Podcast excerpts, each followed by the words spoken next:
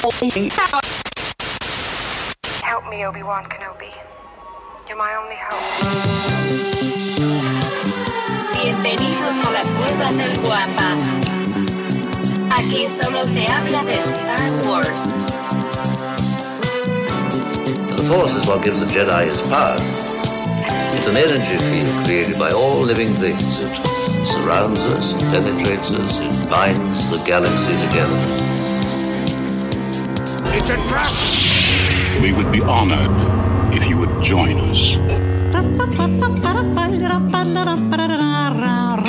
¿Qué tal, mis queridos guampas? Bienvenidos al episodio 198, así es, dos más y el mítico 200, el episodio 198 del podcast Hablando de Star Wars, patrocinado por la cueva del guampa.com, el santuario para todos los coleccionistas y fanáticos de Star Wars. Como se los dije la semana pasada, se los repito esta semana, se acercan fechas importantes, empiezan los intercambios en la oficina, empiezan los intercambios ahí en la casa.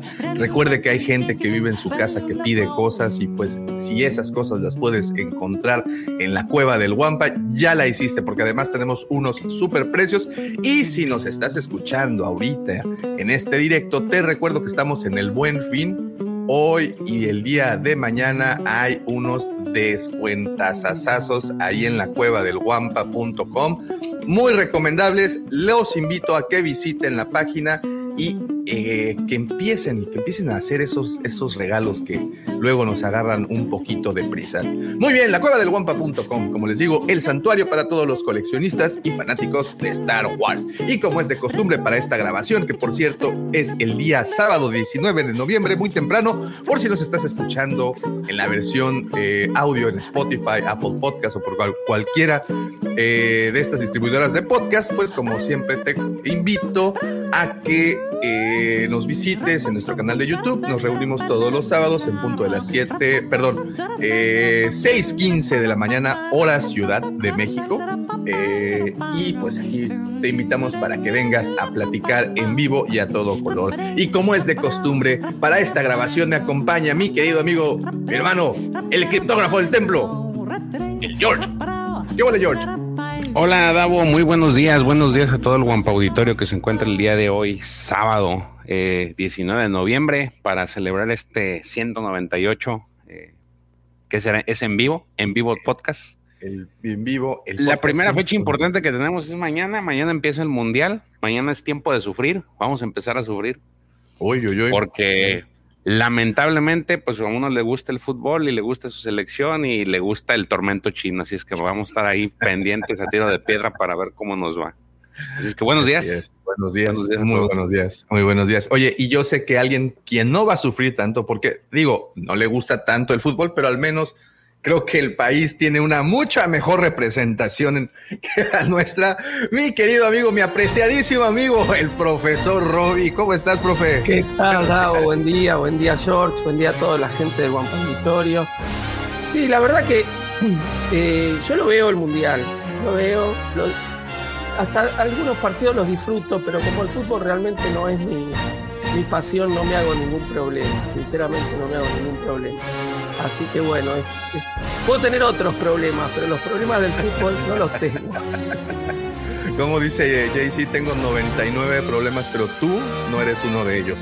Muy bien, profe, bienvenido, muchas gracias por estar por acá. Y bueno, para terminar de cerrar esta, esta, eh, ¿cómo se le puede decir? Te iba a decir pocas, pero pues es que la otra vez ya me regañaron que no, que no, que no va así. Pero para terminar de cerrar esta lista tan, tan nutrida de participantes, se encuentra conmigo aquel, aquel, aquella persona que cuando va caminando usted sí o sí lo voltea a ver porque resplandece, resplandece como ese segundo sol de Tatooine que se que despunta en el horizonte, porque así es, él es el lujo de Canto Bight, él es el Chepe Chepe de Moss Eisley, él es, a él le dicen el Luis Miguel de Moss Eisley también, porque pues también lo conocen así. Él es mi querido amigo, mi hermano, mi vecino, arroba Lucifer. Muchísimas gracias, joven daumático. Siempre es un placer escuchar esa elocuente presentación y me haces sentir mucho más de lo que de lo que soy, porque resplandecer Me hace pues, sentir querido. gordo, ¿no? O el charolazo de la lámpara. Pero muchísimas gracias, jóvenes, gracias los que están ya aquí con nosotros, gracias por estar aquí, los que nos van a escuchar en el podcast el lunes, muchísimas gracias por tomarse el tiempo de ponerle play, mi querido profesor, qué gusto tenerlo. Quiero felicitarlo por su programa, el profe nos invitó a su programa el jueves y la verdad que la pasamos bastante bien.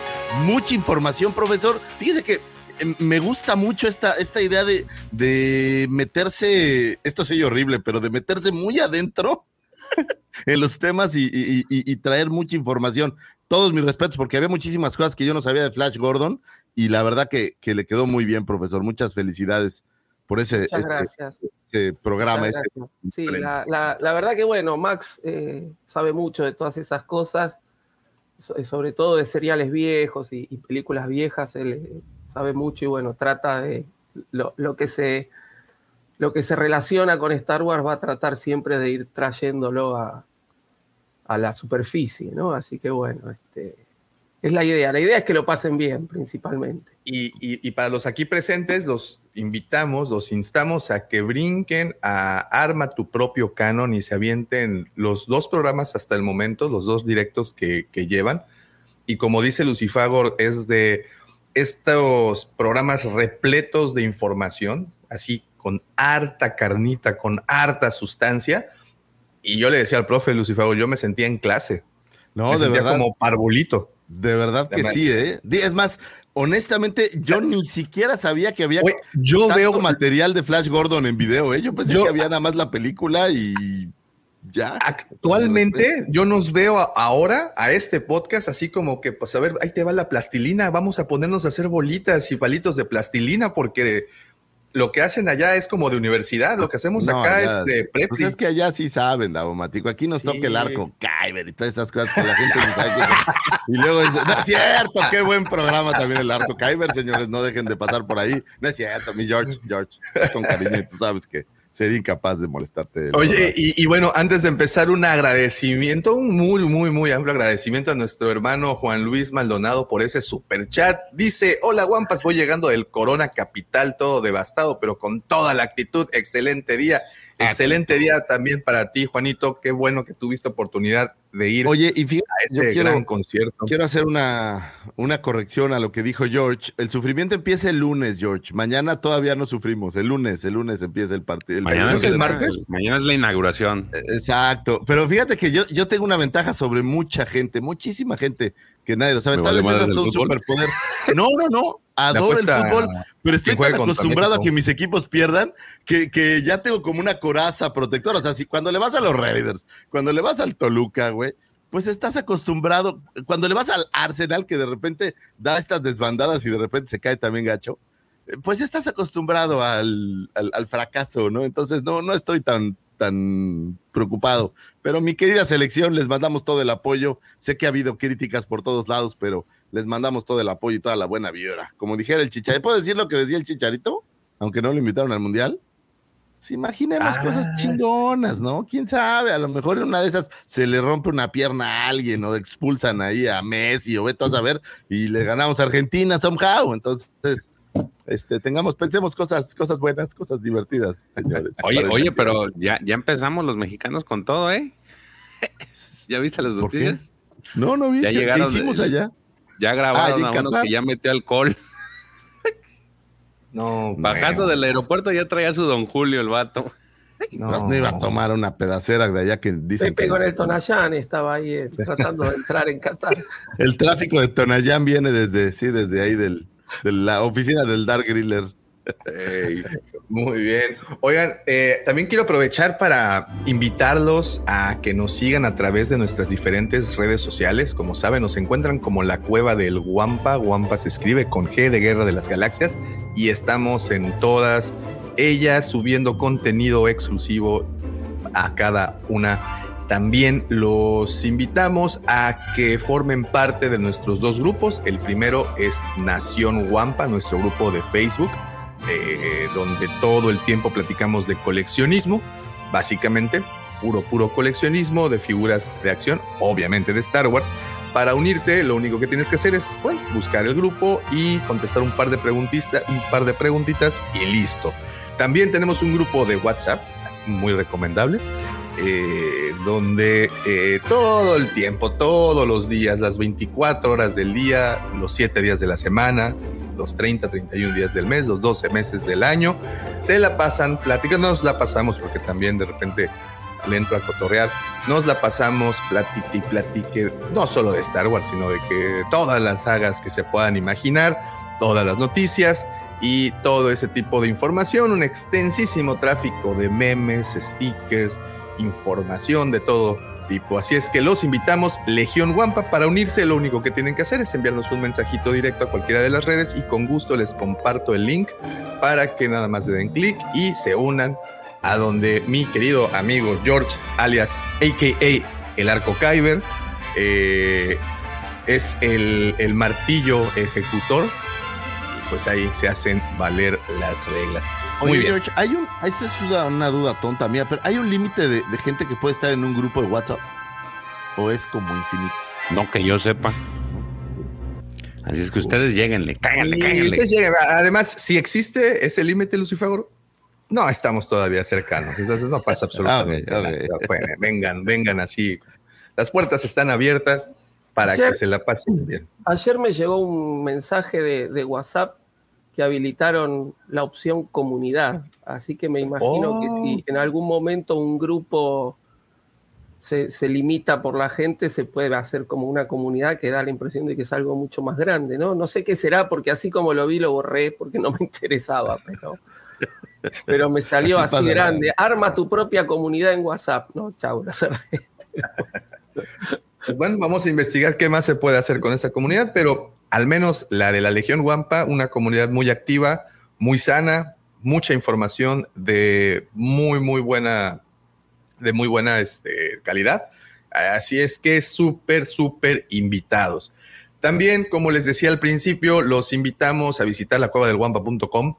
Ya vienen esas fechas importantes, ya vienen esas fechas en donde hay que pensar en el regalito. Les digo que ahí en la oficina, en el trabajo, o los más importantes de esas personas que viven ahí en su casa y que piden y piden y piden cosas, pues bueno, también ahí pueden encontrar algo para, para, para, pues, estas fechas que tanto... O para darle una ayudadita a Santa, ya sabes, ahí que le dice, oye, ¿dónde encuentro algo? Entonces mandas a Santa a la cueva para que pues ayude a tener todo lo que les faltó, porque si era una exclusiva, güey, pues ni modo que los duendes le estén haciendo, ¿verdad? Sí, no, no, no, no, Entonces- no, pues no.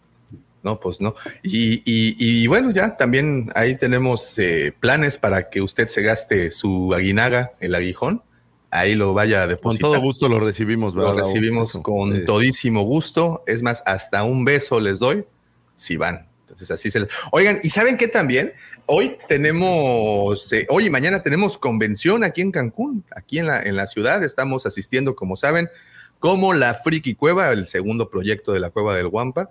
Es la convención Shimai. Eh, de nueva cuenta, vamos a hacernos presentes. Hoy que se celebra, bueno, al menos este fin de semana, que es el Buen Fin. Vamos a tener muchas promociones, promociones como las que también hay en la cueva del guampa.com. No se olviden de eso, es sumamente importante porque hay. A Otaku Universe. ¿Es, es convención de eso? Sí, sí, sí, sí. Vamos a ir a comprar tarjetitas de Yu-Gi-Oh! y de Pokémon y, este, y a bailar así y hacerle así cosas por el estilo. Entonces va a estar, va a estar bueno. Va a estar, va a estar muy bueno. Entonces, ¿Dónde es? Es en el, en el auditorio de la- del Colegio Boston.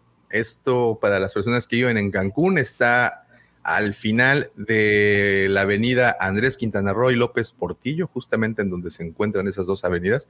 Ahí está este gran colegio, muy bonito. La verdad es que debo decir que me llevé una, una sorpresa al ver las instalaciones de Güey, es la escuela de fútbol del Toluca en Cancún, güey. Además, O sea, además no puede es ser mejor que eso. Además, ese se ve, se ve que le, que le meten dinero del chorizo ahí, porque sí, ¿eh? este, muy bonito, muy, muy bonito.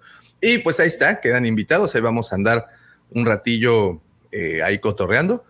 Así es que ya se la saben. Y ahora sí, habiendo dicho todo eso, los dejo con esa sección por la cual usted se para en las mañanas y va a trabajar, va a donde lo maltratan y además usted firma porque lo maltraten.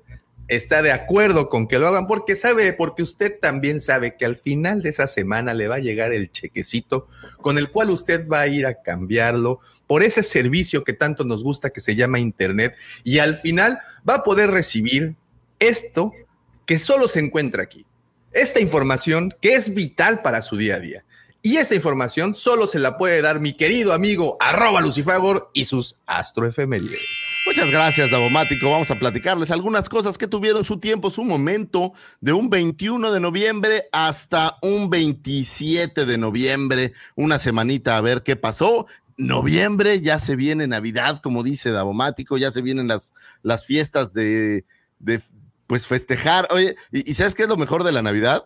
Que aunque no seas católico, también festejas, güey. Entonces, También, esa también toda madre, la. Navidad es, es sumamente. ¿Qué más inclusivo que la Navidad no puede haber, señores? Entonces hay que estar felices porque ya se nos acaba el año. Espero que sus promesas de año les queda mes y medio, un poco menos para cumplir las promesas del año que no hayan cumplido ahorita. Entonces, pues todavía pueden empezar a ir al gimnasio, ¿no? O, o empezar a bajar de peso o alguna de esas promesas que se les haya quedado desde enero, pues ahora sí que empiecen a cumplirlas, señores, porque el año ya se está acabando. Tenemos también mundial en la puerta, lo cual es rarísimo, un mundial en, en noviembre, no recuerdo antes haberlo visto, pero bueno, pues tenemos mundial y lamentablemente no tenemos liga gracias a eso, pero bueno, veamos algo de, ojalá que vaya muy bien a todas esas selecciones, al menos las selecciones de los, de, de aquí el profesor no se preocupa, pues el profesor por eso ni le importa, porque dice, no, pues mi selección seguro sí pasa la etapa de grupos, entonces, pues qué más, qué más. Por eso da? ni se preocupa. Sí, dice, no, no pasa nada, todo tranquilo. Preocúpense ustedes. Es correcto, fallar, pero bueno. dice. Puede fallar, dicen, así que. No, bueno, pero pues cuando tienes a Messi y a Di María y a todos estos astros, pues Es más difícil fallar, sí, es la verdad. más difícil. es más difícil fallar que. Pero no importa, yo a mi selección le tengo toda la fe del mundo. Es más, yo le aposté una lana a mi selección. Les di, ah, ¿Quieren ver? Le aposté a que la selección mexicana era campeón del mundo y por 100 pesitos que le aposté, creo que me daba como unos 25 mil pesos si es que lo lograba la selección. Entonces, pues quién sabe, ¿no? A lo mejor en una de esas le damos ahí a, a la suerte. Ya ganamos una medalla olímpica, no sé por qué no podríamos. Pero bueno, esto no tiene nada que ver con esto, señores. Vámonos hasta las astroefemérides con un 21 de noviembre de 1963. Nace la escritora Christy Golden, ganadora, eh, galardonada escritora, quien cuenta con cerca de 50 novelas de ciencia ficción y fantasía. Eh, en el universo de Star Wars colaboró junto con Aaron Alston y Troy Denning en tres de las nueve novelas que forman parte de la saga Fate of the Jedi. En su caso, la novela Omen, Allies y Ascension de esta serie. ¿Alguno de ustedes ha leído estas, estas novelas? Es donde viene Jedi Outcast y estas. Fíjense que yo nunca he tenido oportunidad, No. son nueve novelas. eh, y creo que de alguna manera están un poco con esta idea que había George de, de relacionar todo un, un set de, de novelas. Digo, no lo sé, habría que, que echarles una leidita para ver si están buenas. Ahí en el público, si alguno de ustedes las ha leído, pues cuéntenos. Así como las novelas de Battlefront 2, Inferno Squad y eh, la historia corta tomada de esta serie de libros From a Certain Point of View, The Bucket. Eh, pero probablemente lo más popular dentro del universo de Star Wars, pues fuera esta novela que estamos viendo aquí enfrente, The Dark Disciple, esta maravillosa novela ubicada en la época de las guerras clon y que yo creo que esta novela trae, a- a- no sé a ustedes, pero a mí esta novela me, me, me dividió la idea de los Jedi, eh, de, de cómo, eh, fíjense, Te ¿qué está rompió. pasando? Eh, La verdad me rompió, güey, porque obviamente tú tienes esta concepción de- del consejo Jedi y de que un Jedi es como el, el, voy a decir, el monje bueno, ¿no? El monje, el que siempre está viendo por lo positivo, el que siempre está viendo por estas partes eh, de la nobleza y demás. Y en esta novela es la primera vez, al menos que yo recuerdo así tácitamente, que, que los Jedi demuestran que también tienen un lado oscuro, oscuro, oscurísimo, y no me refiero ahí a su a su flaster, me refiero a que de verdad tiene un lado muy oscuro. Si, eh, sería un spoiler platicarlo, digo, esto fue en 2015. Y si alguien no la ha leído No, ahorita ya, no, ya no, como, ya, ya, no, bueno, no. Bueno, No. básicamente en esta novela se plantea la situación en la que los Jedi, para terminar las guerras clon, deciden asesinar al conde Dooku. Y para hacer esta labor, pues toman aquí a eh, Quillan Boss, a este Jedi eh, que parece como un poco un apache, me parece. A mí siempre me dio como esta impresión de que trataron de emular a, los indios eh, nativos americanos eh, con su forma de verse. Y bueno, él se junta junto con eh, Asash Ventress, que también tiene la intención de asesinar a Conde Dooku por sus propias razones, digamos. Quien no ha visto Clone Wars, para mí ya es tarde. Oye, ahora sí que no son spoilers y ya pasó hace 10 años, ¿no? Estamos de acuerdo que ya tiene No, es quien vio, es, quien no vio Clone Wars ya está perdido. Ya, o sea, ya está perdido. Pero bueno, Pues la, la historia es bastante Tú no habías visto. E.T., güey. Sí, claro, y ahora sí, ¿no? Y tampoco era Gracias. spoiler. Golpe va, pero ya lo vi, ya lo vi. Me da gusto que ya te hayas puesto al día, ¿eh? Ahora te vas de faltar otras 30. ¿Viste Poltergeist? Ahorita estaba pensando en eso. No, Paul, yo no, yo no, yo no congenio con el terror, güey, no. Deja, ese es Steven Spielberg, güey. Steven Spielberg no puede ser terror. Pero déjalo, Oye, déjalo. Oye, acabo bien. de ver las estas del Guillermo del Toro y mi mujer ya me mataba porque no, no podemos ver eso. ¿Y si están buenas a todo esto? A mí sí me gustaron. El profe puede Ah, decirte ya. más porque inclusive me ha dicho que ha, ha tomado historias de las en sus clases. No, lo que tiene que están, no, no, lo, no lo terminé de ver, no los vi todos, eh, pero están basados en cuentos clásicos de terror. Entonces están muy bien hechas. La verdad que, y hay un par de cuentos que, que se hizo, yo no sabía eso, que de repente estoy viendo un capítulo y digo, pues yo esto lo doy en clase. ¿no? Y entonces me fijé y al chiquitito dice, basado en el tal cuento de tal Ah, autor. Y digo, ah, claro. Son, eh, cuando yo doy terror, hay, uso diversos cuentos y, y bueno, uno, de- el del capítulo de las ratas, es uno de los cuentos que yo he usado para alguna Ah, bueno, ese capítulo. Ah, Y- qué buena onda. Y ahí me di cuenta que estaban, estaban basados en cuentos clásicos de terror. Entonces, si no El te vas mucho de la historia, si no haces, querés innovar, hacer, oh, esta innovación así tan, miren qué loco que soy, y, no puede salir muy mal. Pero está, a mí me gustó. No, no lo terminé creo que me faltan dos capítulos, pero está muy buena.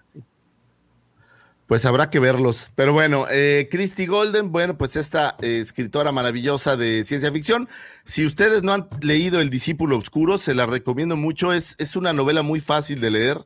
Me parece que está, está como no, no es una novela muy difícil. Y, y ahorita que estaba pensando justo en esto de los ver a los Jedi diferente, estaba leyendo esta novela de, Ronin, que es basada en, el personaje de Visions, y es esta misma idea, me parece, pero un poco al revés ver a los Sith de un- desde un punto de vista no tan maléfico como los hemos visto antes, lo cual también es un punto de vista interesante y aunque no tiene nada que ver con esto, pues se los quería comentar. Eh, Christy Golden, adicional a sus trabajos con Star Wars, pues también ha tenido eh, bastantes novelas con Star Trek. Ella hizo la novela oficial de esta película Valerian.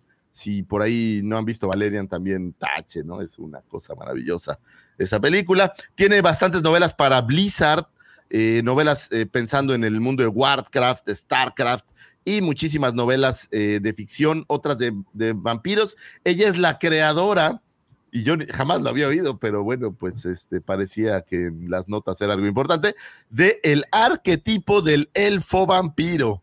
Whatever chinga. that means.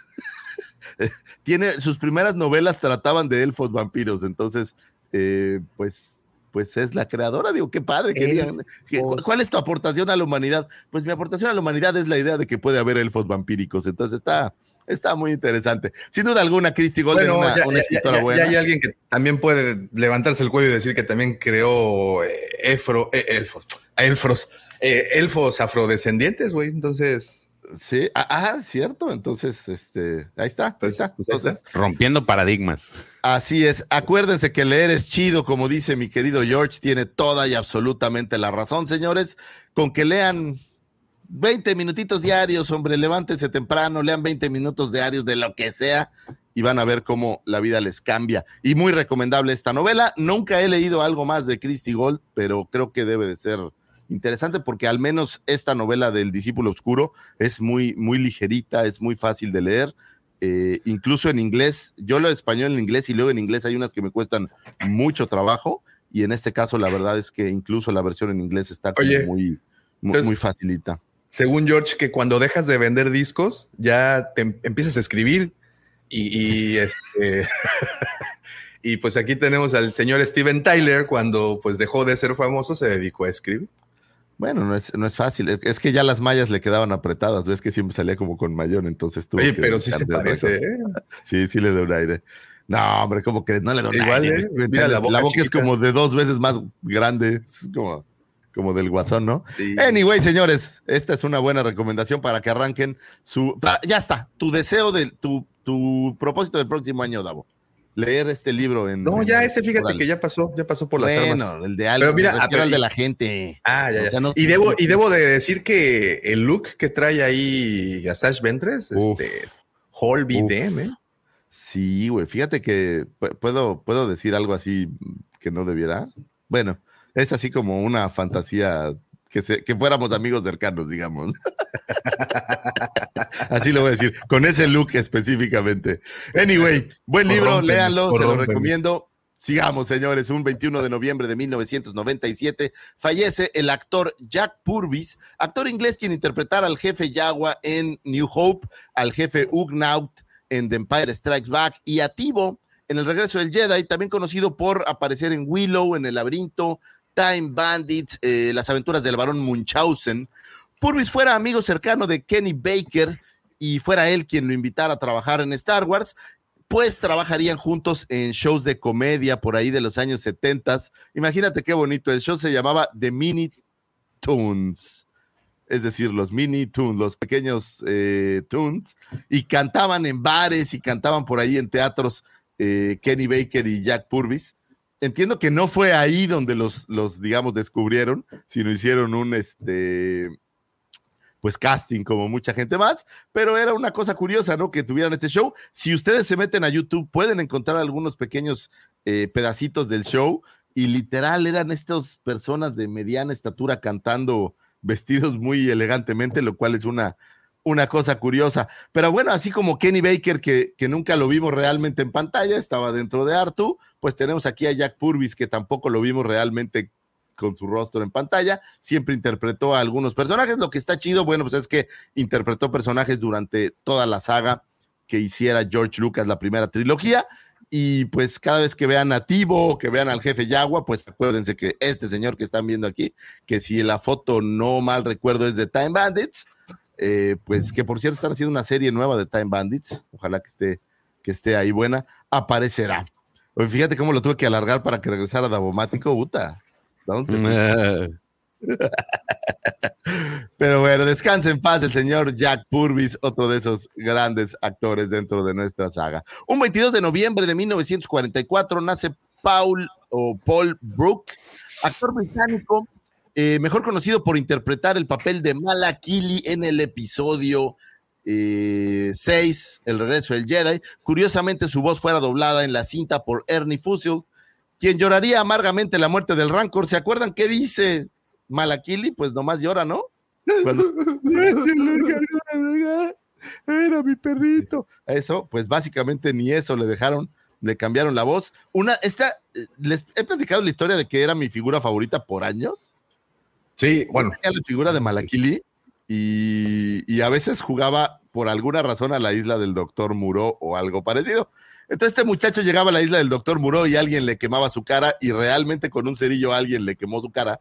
Entonces mi figura tenía toda desfigurada hacia un lado, un poco parecido al Doctor Evasan y me gustaba mucho porque era como un, como un guerrero que había sobrevivido a, a un evento cataclísmico. Era una cosa muy divertida. También aparece por ahí en 2006 eh, protagonizando una radioaventura de Doctor Who, eh, El año del cerdo, así como en algunos episodios de Doctor Who, eh, The Bean and the Library. Otras apariciones en dramas y comedias de televisión incluyeron, híjole, Lovejoy, desconozco que sea, Rapsy, Nashville, Cavan KC, Sharpie, Midsummer Mothers, eh, Hostel y My Family. Supongo que Midsummer Murders debe de ser lo más popular de lo que tuvo por ahí. Y por si quedara la duda, señores, Malakili fue un, eh, pues literal, era un esclavo. Fue vendido a llave de Hot por Circus Horrificus tras un incidente en el cual eh, se, se, escapó y mató a 12 miembros de la audiencia. O sea, es decir, el tipo era un, un asesino serial que mató a un par de personas y para ya no tenerlo ahí se lo vendieron a llave de Hot Y bueno, pues Java fue quien lo puso a cargo de el Rancor y fuera el Rancor Keeper, eh, quien sufriría mucho la muerte de este pequeño Rancor, que ahora ya sabemos, después de ver esos bonitos materiales como Bad Batch, que los Rancors son unas criaturitas amables y que les puedes dar mucho cariño y que los puedes tratar con mucho corazón. Igual el libro Boafet nos enseñó que los Rancors pueden ser eh, pet. ¿Cómo dirías en español? Eh, que los Eh, mascota, que existe ani- mascotas, a- a- pues. Son unas animales lindas de trabajo.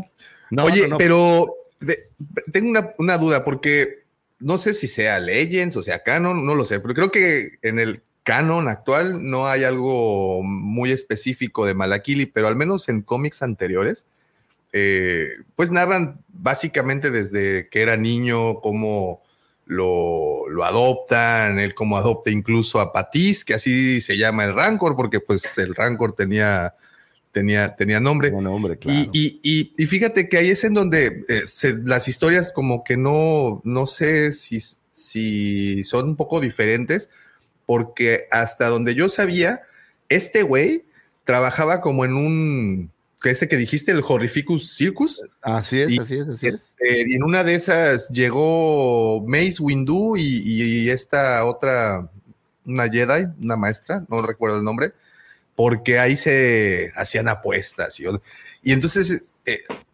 se lo llevan. Me perdí completamente eh, en la historia, fíjate. Pero como que siento que hay discrepancia de- de- de- en las diferentes. Pues tendríamos que preguntarle a Pablo Hidalgo, ¿no? Y la verdad, su respuesta nos importaría poco. Yo sé, profesor, que no sería algo muy importante, pero te voy a hacer una recomendación, Davomático. Los jueves puedes ver Arma tu propio canon y olvidarte de todas esas dudas. listo. Y, Ya está, y cerrado. ¿no? Porque efectivamente suele haber, no en todos los casos, ¿no? Pero sí hay algunos personajes en los que las historias eh, divergen un poco y bueno, pues esto seguramente tendrá que ver que, que en un momento Disney dijo echa todo esto para atrás y todo esto es lo que cuenta y después a alguien se le ocurrió platicar y después a Pablo Hidalgo se le olvidó darse cuenta que ya existía una historia y pues quedaron tal vez dos, no lo sé. Y, y- y te digo que este Malakili incluso le hicieron un, un fan film. Este, y sale de niño y toda la onda. ah, mira, pues... pues Ahorita sí. se los estaba tratando de buscar, pero creo que No sabía eso, no sabía que había un fanfilm, mira. sí, ahorita, ahorita se los encuentro. Es que Pues un buen personaje tenía, oye, te- tenía uno de esos, eh, cuando comprabas Kenner, quiero suponer que tenía uno de esos accesorios que a nadie le importaban. No sé qué, era era como una capucha esa que trae en la cabeza, que es así como, como que no sirve para nada más que para taparle la pelona esa que a ti te, te gustaba, cómo se veía, ¿no, Davo? Ah, es con la que este, se te fue sin pagar. esa, esa. Entonces, eh, pues era un buen personaje. El personaje de Kenner me gustaba mucho, era barrigón como yo. Entonces, creo que también siempre tuvimos ahí una conexión interesante, Malakili y yo. Un saludo al señor Paul Brook, donde quiera que se encuentre, que creo que ya falleció, aunque aquí no tengo ese dato. Sigamos, es un 22 de noviembre de 1965, nace el señor Mats Mikkelsen, actor danés, eh, quien interpreta al señor Galen Walton Erso en la película del 2016, Rogue One, a Star Wars Story. Buen, buen papel, muchachos. ¿Qué opinan del papel de, de este hombre? Digo, a mí como actor me gusta, pero ¿qué opinan ustedes? Creo que sí jala, sí da. A mí sí me Ay, me gustó mucho. A mí, a mí Sí. sí me gustó mucho. Sí, a mí me pareció muy, muy bueno, muy bien llevado todo el personaje y cómo él va, digamos, haciendo el tema de, de la falla en la estrella de la muerte, ¿no? Lo va ocultando hasta que, este, bueno, se, se les pasa la... Bueno, a mí Rogue One me gustó mucho, en general, toda, toda la película. Está, está muy bien, está muy bien llevada. Y aquella pregunta que estaba por ahí en el aire, ¿ustedes creen que en algún punto podamos verlo en Andor? ¿Que haya algún flashback, un recuerdo, una conversación, un momento de alguien platicando con él? ¿Qué opinan? Puede ser. Porque él, va a salir en Indiana Jones.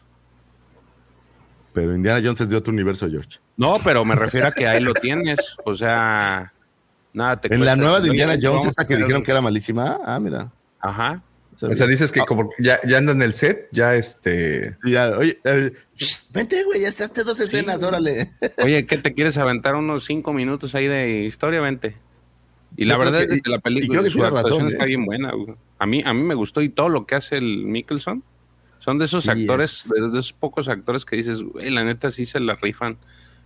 Este, Hasta, en hasta lo Marvel pongas. me parece que lo hizo bien el muchacho. Pues también es conocido por eh, interpretar el papel de Hannibal Lecter en la serie de televisión Hannibal, por participar en la película de culto Pusher y en la secuela de la misma, y por hacer eh, al villano Chiffrey de la película Casino Royale de James Bond, la pre- 21, o el número 21 película, ¿cómo diríamos? La 21 película hecha de eh, este personaje. Es hermano del actor Lars Mikkelsen, mismo quien diera vida eh, en voz al almirante Thrawn en Star Wars Rebels. Y también por ahí aparece en la película Jackten, quien le valió un premio a mejor actor en el Festival de Cannes. Eh, también por ahí en una que se llama Druk del 2020, no lo he visto, que obtuvo el reconocimiento eh, en el mismo Festival de Cannes y en San Sebastián. Eh, otras apariciones, por ahí lo vimos en Rey Arturo, por ahí lo vimos en Furia de Titanes, en Los Tres Mosqueteros, en Doctor Strange y en la única que sí creo que es malísima, esa que se llama Chaos Walking. No sé si la han visto, una donde sale Spider-Man y Daisy Riley. Ah, Esa no Es la he visto. Verdaderamente Ah, no, no, no. Ni, no, no, Pero la de droga está muy buena. güey. ¿Sí está buena? No la vi, no la vi. Sí, güey. Está, está divertida, pues, pero al final sí tiene este, esta situación de un poco triste para el vato. güey. Pues un Son unos maestros que... que- se ponen a, pues se ponen a este a averiguar, según ellos, que ponerte pedo te hace que, que seas este, que, que tengas una capacidad de socialización mejor y se incrementen muchas cosas. Pero se les sale la teoría, o sea, lo ponen en práctica y a la, a la mera de la hora se les, se les escapa de las manos y se ponen unas pedas así épicas. Pero está, está, está buena la película. Está en Ah, Netflix. pues se me habrá, que, habrá, habrá que echarle un ojo. Normalmente cosas buenas vemos de él. A mí me gustó en Doctor Strange. Como villano, él me gusta mucho, la neta, creo que es un buen villano. Eh, él hizo un cast para la película, me parece que es la, la última que hicieron de los Cuatro Fantásticos. ¿Para qué personaje creen que casteó él en los Cuatro Reed Fantásticos? Para Reed Richards. Lo que uno podría pensar que sería un gran Doctor Doom, pues más bien él quería ser este, el hombre elástico. Cosa, cosa curiosa. Un buen actor, a mí me gusta también mucho su trabajo, me gusta mucho su trabajo en Rogue One, creo que es, creo que es bueno. Eh, bueno, de hecho creo que es una de estas familias como virtuosas, ¿no? Que, normalmente todos ellos hacen, hacen grandes trabajos. Entonces, pues ahora sí que enhorabuena, feliz cumpleaños a este muchacho. Y sigamos, señores, con un 22 de noviembre de 1966 nace Michael Kenneth Williams, actor norteamericano, bailarín, eh, reportero también, que aparecía como Dryden Boss en Solo a Star Wars Story. Y esto yo sé que cada año me dicen, claro que no es él. Sí, claro que no. ¿Saben qué pasó? Él grabó las primeras escenas como Dryden Boss, pero posterior a eso necesitaron regrabar algunas otras escenas y él ya no se encontraba disponible por temas de, de agenda. Entonces, pues para la gente de Disney, pues ya saben que para Disney es muy, muy fácil. Entonces, ¿qué dijeron? Pues vamos a cambiarlo por Paul Bettany, quítalo, borra todo lo que hizo él. Eh, y ahora que ya trajimos a Ron Howard, pues cambiémoslo por Paul Bettany y así fuera que Dryden Boss dejaría de ser eh, él y, y quedaría como Paul Bettany, cosa... Dijeron, los, los ejecutivos de Disney dijeron, gastamos cinco, gastemos seis, traigan a Paul Bettany. Ya está. Así es, ¿no? Así es. Oye, Eh, pero le, le dejaron el maquillaje. Sí, oye, te iba a decir, la cicatriz yo creo que le copiaron, ¿no? Porque sí está muy, muy interesante. Aunque creo que este, este cuate no es como tan actor, actor, actor, actor, así como Paul Bettany, que es, que es más actor. Anyway, eh, pues Fue una descripción muy este, técnica. No, no, es que es más como periodista. Creo que él, él es periodista más que actor y, y hace otras cosas, speaker y este tipo de cosas. Y bueno, pues ahora sí que lo sentimos, ya no fuiste, ya no estuviste en la saga de Star Wars, pero es uno de esos que, que su nombre quedó por ahí grabado en el anecdotario y pues, pues bueno, qué padre que tu nombre quede grabado. Yo esperaría que en, imagínate, Davo, en, en 100 años, cuando alguien haga este programa y diga, bueno, vamos a hablar del cumpleaños de arroba Davomático, que fue un gran precursor de esparcir la palabra de Star Wars y que dieran tu efeméride, estaría, Estaría sí, estaría, estaría coqueto, ¿no? Aunque nunca tuviste nada, aunque nunca te pagó Disney, digamos. pero, estaría, estaría bien, ¿no? Estaría padre. Ahora sí que él se rayó. Este, sí, un poco. ¿Qué fue? Oye, ¿quién sabe qué le pasó? Porque sí tiene, a los que nos están escuchando, el cuate tiene una cicatriz que le cruza toda la cara, muy, muy cañona. Entonces está, está interesante. Está- Tenía, ya falleció. ¿Ah, ya falleció? Ah, Ya, oye, güey. ¿por qué no me dices? ¿Por la cicatriz? antes, Te estoy diciendo. Y seguro tenemos también por ahí la efeméride de su fallecimiento. Qué cosa. Es la que bueno, viene. entonces descansa en paz. Eh, el señor Michael Kenneth Williams, donde quiera que se encuentre su espíritu, espero que no esté errando y que esté descansando en un lugar mejor. Un 22 de noviembre de 1989 nace eh, Leanna Waltzman, actriz norteamericana, perdóneme, actriz australiana, quien interpretara la casa recompensa Sam Basel en eh, el episodio 2, El ataque de los clones. Sam Basel, un cazarrecompensas, bueno, una cazarrecompensas, eh, ¿cómo le llamaban? Eh, Cambia cambiantes, formas. Cambiaformas, que la verdad era más guapa en su forma humana que en su forma alienígena, no era como muy... La raza, la raza de los cambiaformas son los Claudit. Ah, mira, ahí están los Claudit y que no encontré mucho más de ella, salvo que qué buen papel hace en Star Wars y se lo agradecemos y que... Oye, no, a, a- mí se me hacía muy parecido el trajecito al que usa Fennec Shan. O sea, yo sé que la, la- la careta es diferente, pero no sé, cuando vi el de Fennec Shan y la, me, me hizo que recordara, no sé si ustedes lo ven. O No se parece es- a... ¿Cómo se llama la esposa de, de Michael Douglas? Creo que es la esposa. ¿Cómo se llama? esta? Catherine Catherine Zeta-Jones. Zeta-Jones. No le da un aire a Catherine Zeta Jones. Así como, Pues sí. como Sí, sí, lejano. sí. Y, y- y nada más, dato para coleccionistas, la, la figura, su figura original, la que aparece en la colección del 2002, se le cambia la carita, le quitas la cara Ah, humana y le pones la cara de reptil y se Oye, le cae el una- bracito. ¿Te gusta como para una Black Series? Estaría bonita, pero pues Estaría se les fue ¿no? la oportunidad porque teníamos los 20 años del ataque de los clones, este 222. y- Eh, pues pueden sacarla cuando sea, güey. O Pero sea, sí, estaría, estaría, estaría linda, digo. Tienen muchas Fennec Shans que no se han vendido, entonces Pues sí que le cambien Una chaineadita más, y- y que le pongan el, el gorrito coqueto y vámonos. Pues feliz cumpleaños a la señorita eh, Leana. Un 22 de noviembre de 1989 nace, ay, este actor que yo sé que a usted, profesor, lo hace muy feliz, Aldren, y como siempre voy a tratar de decir el apellido, Ehrenreich. Por favor, profesor, ¿cómo es? Alden Ehrenreich. ese muchacho, actor norteamericano, quien interpretara a Han Solo en la versión juvenil, digamos, de la película Solo a Star Wars Story. Eh, pues, pues, pues es Han Solo. o sea, así como. no, no es Han Solo, ese es el problema. Bueno, es, es quien pensaron que podría darle la idea de Han Solo, pero incluso si ves esta toma, híjole, la verdad es que es que no, la verdad a mí no me gustó tampoco como Han Solo. Ojo, la película de Han Solo no me molestó tanto, la verdad, pero él como Han Solo, o sea, si la ves como una cosa así separada, digamos, ¿no? Como que no, pero él eh, tampoco como Han Solo. Imagínate que hubieran dicho, oye, pues ya que hago otra vez Indiana Jones joven y ya hacemos como toda la, como que cruzamos la barrera, ¿no? Sería una cosa interesante. Eh, profesor, yo sé que usted fue un gran fan de Han Solo, yo sé que usted ha sido un gran precursor de esa cinta. ¿Qué le ha parecido su actuación en, en ese memorable eh, No, trabajo? La verdad que no, no me gusta cómo trabaja el actor en general. No me gusta ninguna película que vi donde estuvo él. Tampoco es que haya hecho tantas películas, pero no, no me gusta. Entonces, este, ya iba mal predispuesto a ver Han Solo porque ya el actor no me gustaba y después me perdió en los primeros 10 minutos la película. No, lo siento mucho, pero bueno. Ahora, yo tengo, desde el otro día traía una duda que circulaba en mi cabeza. Tú eres Ron Howard.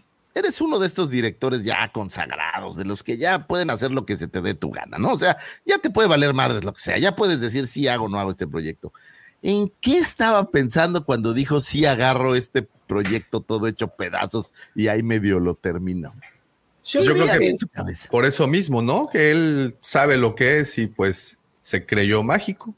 No, yo creo que fue más que nada el tema de participar en algo de Star Wars, ¿no? Es decir, es un director que, que siempre le gustó Star Wars, es muy amigo de George Lucas, es muy, él, eh, Ron Howard trabajó en American Graffiti, ¿sí? Este, ahí se hizo muy amigo de George Lucas, hay, hay anécdotas que cuenta eh, la hija de, de Ron Howard, eh, ¿cómo es que? ahí se Dallas, es, es- es mi novia Dallas. Bryce Dallas, Mm. exacto. En la- Este, Eh, La señorita Hay Magaña, ella- no es ella cierto, cuenta bueno, que el- mi esposa, el- ¿no? iban a los eh, eh, Ron Howard la llevaba a, a cenar a lo de Lucas y que eran muy amigos y qué sé yo, es decir, y yo creo que a él le, le- le debe haber atraído el tema de formar parte del universo de Star Wars, algo para lo que nunca había sido convocado, ¿no? Entonces, a mí me da esa impresión, por, por las cosas que he leído de, de Ron Howard, no es que, uy, soy un biógrafo de Ron Howard, pero me da más la impresión de que fue por el, por el tema de decir, participo de un proyecto de Star Wars que este, me la creo que soy el, el dios del cine y voy a salvar esta película. Eh, mucho no pudo hacer. Es decir, la- a ver, la dirección de la película no está mal, pero la verdad que a mí no, no, ya de guion no me gusta la película. ¿no? A ver, a la gente que le gusta me parece fabuloso. Mi amigo Max principalmente es uno de aquellos que la, que la reivindica y siempre tenemos esta, esta charla, bastante seguido tenemos esta charla con él. Así que este, son cuestiones de gustos. A mí, yo ya de entrada el, el actor no me gustaba, le tenía fe porque, digo, era un, un guion de Kasdan, y a mí Kasdan es un guionista que me gusta mucho, pero después la película yo cuando la vi digo, no puede haber escrito esto este hombre. Después me enteré que en realidad el que más había hecho cosas era el hijo, y digo, ah, claro, bueno, el hijo. Después vi entrevistas al hijo de Kasdan, y él sí se cree como que es el dios del cine, ¿no? Y Juan Carlos guionista, y me parece que al hijo de Kasdan Es un le falta salame, mucho- diría. Le falta mucho todavía para ser su padre. Sí, me da esa impresión. Oye, y tenía un buen cast la película también. Creo que digo, si echemos de lado a este muchacho, pero tenía a la recientemente muy popular eh, tenía por ahí al, al Paul Bettany, que también estaba como bien, a Woody Harrelson. O sea, me parecía que el cast no estaba tan malo. No, el, el cast no es malo, el cast no es malo, los actores son muy buenos, las actrices también, es decir, pero a ver, no tuvo feeling conmigo, ahí este, me están tirando Sí, ya estoy viendo aquí a. me están tirando palos, a pero bueno, son, son cosas que las hablamos a diario, ¿sí? Esto, no digo que todos los días, pero una vez cada 10 días sale este tema entre nosotros dos, así que, este, sí, sí. Tiene, tiene cosas. Pero bueno, si quitamos de lado a este muchacho, Han Solo es una de estas. Eh, ¿Sabes qué tiene bueno Han Solo? Que es parte de seguir haciendo cosas de Star Wars y eso siempre se sigue agradeciendo. Ojalá que no hagan un Han Solo 2 o si la hacen, bueno, pues que sea con. No, pero ya, imagínate que sean un Han Solo 2 con otro, otro actor ahí también, creo que sería ya un, una cosa nada que ver, ¿no? Pero bueno, No, pues no, vamos pero a ver. aparte con, con, con cómo le fue en general a la película, no creo que, que hagan un Han Solo 2. No, no, no, pues es la más mal, la, la menos taquillera de toda la De historia de, de la, de lo del cine, ¿no? Porque en, en tele a veces creo que es difícil decir cuánto generan, pero de lo del cine creo que es lo más, bueno, no, no creo que es la que menos ha generado. Es más, creo que es la única que ha perdido lana, ¿eh? By the way, porque costó como 350, que aparte era bastante cara y no generó más de 300, entonces, quién sabe. Pero bueno, pues. Pero sus Black Series a- son bonitas también. Pues acaban de, ¿sabes cuál sacaron que sí está buena? Acaban de sacar a- al, al Lando de, de- de la película en Vintage Collection y está Vintage. buena, ¿eh? Sí está chida con sus trajes acá muy, muy coloridos. Esa, esa sí está buena. PIMP. Exacto. Pero bueno, pues feliz cumpleaños a este muchacho. eh, y no se enojen conmigo por traerlo aquí, profesor. No me vaya a regañar. 23 de noviembre de 1940 nace Bruce eh, Gerald Village, escritor norteamericano, compositor y actor de comedia estadounidense, quien fuera uno de los consagrados escritores del maravilloso Holiday Special. ¿En qué mente puede haber cabido el Holiday Special? Bueno, pues tenemos aquí a una de estas mentes siniestras. Y digo, si ustedes no están viendo la fotografía porque están escuchando el podcast, pues se ve que tiene una mente muy, muy ágil, voy a decir. Se ve que tiene una mente muy creativa. Eh, y bueno, pues él es parte de quien nos trajo ese infame Holiday Special, que si bien es infame, pues nos dejó un par de cosas interesantes, como eh, conocer a la familia de los chubacas, ver que los chubacas, oye, que los eh, eh, Wookiees sí se visten, por ejemplo, eso era algo que no sabíamos. Pensamos que andaban desnudos por la vida, no, sí se visten, sí usan ropas de gala. Eh, el mm, Boba Fett, bueno, el corto Boba Fett creo que es algo que sí es muy apreciable y no sé qué otra cosa. El Día de la Vida como concepto creo que también es algo lindo y más allá de eso creo que el Holiday Special no trajo nada, que tampoco habrá traído que solo se emitió una vez y ya nunca más decidieron ponerlo en pantalla, digo, no los, no los voy a culpar. Yo sé que tú eres fan de las escenas daumático del abuelo viendo porno, creo que eso... creo que eso Pues es- aunque no lo creas y, y- y- y piensen que lo diga de broma, pero a, a mí sí me gusta. O sea, no es que me guste que diga que es una de las cosas más grandes del- de, de las obras de arte que hay en el mundo, pero la realidad es de que lo he visto cuatro o cinco veces posiblemente. Y, voy a hacer y no una me pregunta. molesta. No me molesta. Jefferson Airplane, güey. Puta, te quieres suicidar, güey. Es que O es sea, como, cuando es empiezan como a tocar, es- te quieres, te quieres ir a otro planeta. Sí, pero es como es. Con todo respeto, ¿eh? seguramente habrá un fan por ahí. Digo, Es de esas cosas que son tan incómodamente buenas, güey. No Oye, sé. sa- ¿Sabes que he visto muchas veces por alguna extraña razón? Eh, las escenas donde está cocinando esta Malabuk, el, el, no sé si es un banta al horno, una pierna de banta o no sé qué es. Por alguna razón las he visto como 30 veces. Creo que es lo que más he visto del especial. Y, y sí es como terrible. La, la No, versión no de Chepina sé. Peralta Galáctica es una cosa. Mi querido Pepe Mendoza, bienvenido seas a este programa. Qué bueno que llegaste. Qué bueno que te dignaste a venir. Oh. No, no, yo, yo digo. No, gracias por estar aquí. Bienvenido seas. Yo sé que tú eres un gran fan del Holiday Special de, eh, de Star Wars, entonces qué bueno que Sí, llegaste justo a tiempo para, para los ojitos, ¿no? Así. Igual que este, soy tan fan del Holiday Special, al igual que soy fan de, ¿cómo se llama? Eh, Eden, Alden, ¿cómo se llama, profesor? Que ahorita mencionó Ah, su... eh, el profesor, Ah, sí, exacto. El profesor se aprendió el apellido de, de tanto Y hay que conocer a los enemigos. Ahí es así. Claro. Bien. Tener tus amigos cerca y tus enemigos más cerca. ¿Saben qué es lo que más me confunde de esta fotografía de, de este cuate Bruce Gerald Villanech? Que trae una Ah, ¿es playera de? Alice in Chains. Sí, es un güey. Ah. Sí, es un güey, ¿no? Se llama Pues- Bruce. O, o bueno, tal vez es. Bueno, no sé. Pero lo que más me- perturba es que trae una playera de Alice in Chains, ¿saben? Y a mí me Parece el gordo de Chains. South Park. Sí. Sí, no, no, no, no, no, no sé cómo describirlo. Pare- No, el poco- gordo, el gordo ese grandote que está jugando a los videojuegos. Por eso. Ah, sí. No, hay- no, hay- pero hay otro, hay otro, creo que también juega. No, no sé, pero es una cosa muy extraña. Anyway, este, feliz cumpleaños, gracias por traernos el Holiday Special. Un 24 de noviembre de 1985 era lanzada la maravillosa, la increíble, la padrísima cinta Ewoks The Battle for Endor, cinta creada para televisión estrenada en 1985 por la ABC, cuya historia pertenece a la franquicia de Star Wars, concebida como una secuela a la cinta eh, La aventura de los Ewoks.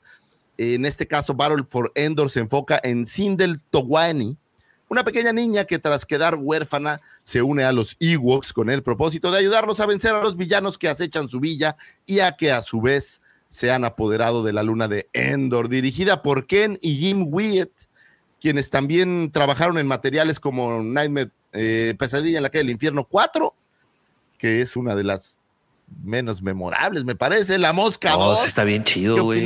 qué opinan de La Mosca 2? ¿Les parece una No película me acuerdo muy bien de la primera. de la pero- chava embarazada de la mosca es una cosa es una cosa malérrima con el debido respeto este mm, They Came from Outer Space 2 y creo que lo más memorable de estos cuates es Pitch Black esta primera aparición de Riddick Esa está chida. Esa está chida, muy buena, ¿eh? es una buena película Esa es muy sin buena. haber gastado creo que tanto. Pero bueno, señores, Ewoks de Battle for Endor, una chulada de película. A mí, me, la verdad, me gustan. Es como yo supongo lo del Holiday Special. Me gustan mucho las dos películas de los Ewoks. Creo que tiene que ver con que en aquellos años, mi tía Tere, que le mando un beso, un beso a mis padres que seguro nos están oyendo, tenía un videoclub, de estos videoclubs que había antes como con películas beta todavía, y tenía las películas en beta y las vi muchísimas veces eh, en ese formato, entonces creo que pues se grabaron en mi corazón, quiero suponer. Eh, me gusta mucho este personaje de Tic, el que ves del lado derecho, el primerito, que es como una especie de Ewok super veloz. Es, es un personaje chido. Y que hay una figura de él, eh, me parece que es la única figura que existe de estas cintas. Eh, curiosamente, no recuerdo que haya ningún otro personaje que hayan hecho figura. Bueno, obviamente Wicked, pero Wicked, pues la figura no, no emana de estas cintas. Pero Tic es de las pocas eh, personajes que tienen figura en estas cintas, lo cual lo hace memorable. Y otra cosa memorable de esta cinta es que es la primera aparición de los Blurgs, ahora que son tan populares gracias al Mandaloriano. Bueno, pues por primera vez los vimos en esta cinta. Y Oye. son, sí, Mi- Mira lo que pregunta JM, y es una pregunta bastante interesante. ¿Es canon? ¿Es- ¿O se le considera actualmente parte del canon?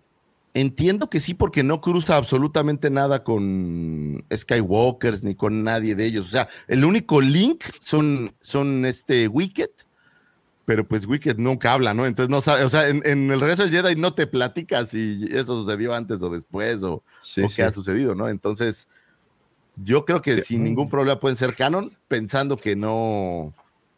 Que, que- que no hay ninguna otra liga, pues, o sea, ni los villanos, ni nada.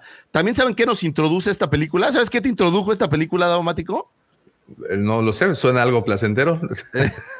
El, el primer concepto de las hermanas de la noche también fue tomado Claro. de esta película. Tenemos y los blurks, ¿no? Si no me equivoco. ¿Y los, ¿Y los qué?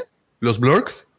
Así lo. lo Los lo acabo tran- de ah, perdón, perdón, es que me quedé, me quedé con lo de la introducción. ¿tú- ¿Tuviste como un loop así como del tiempo o qué, güey? Se reinició mi Windows con eso de la introducción.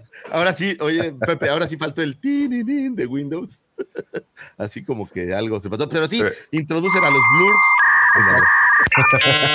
Así dramático.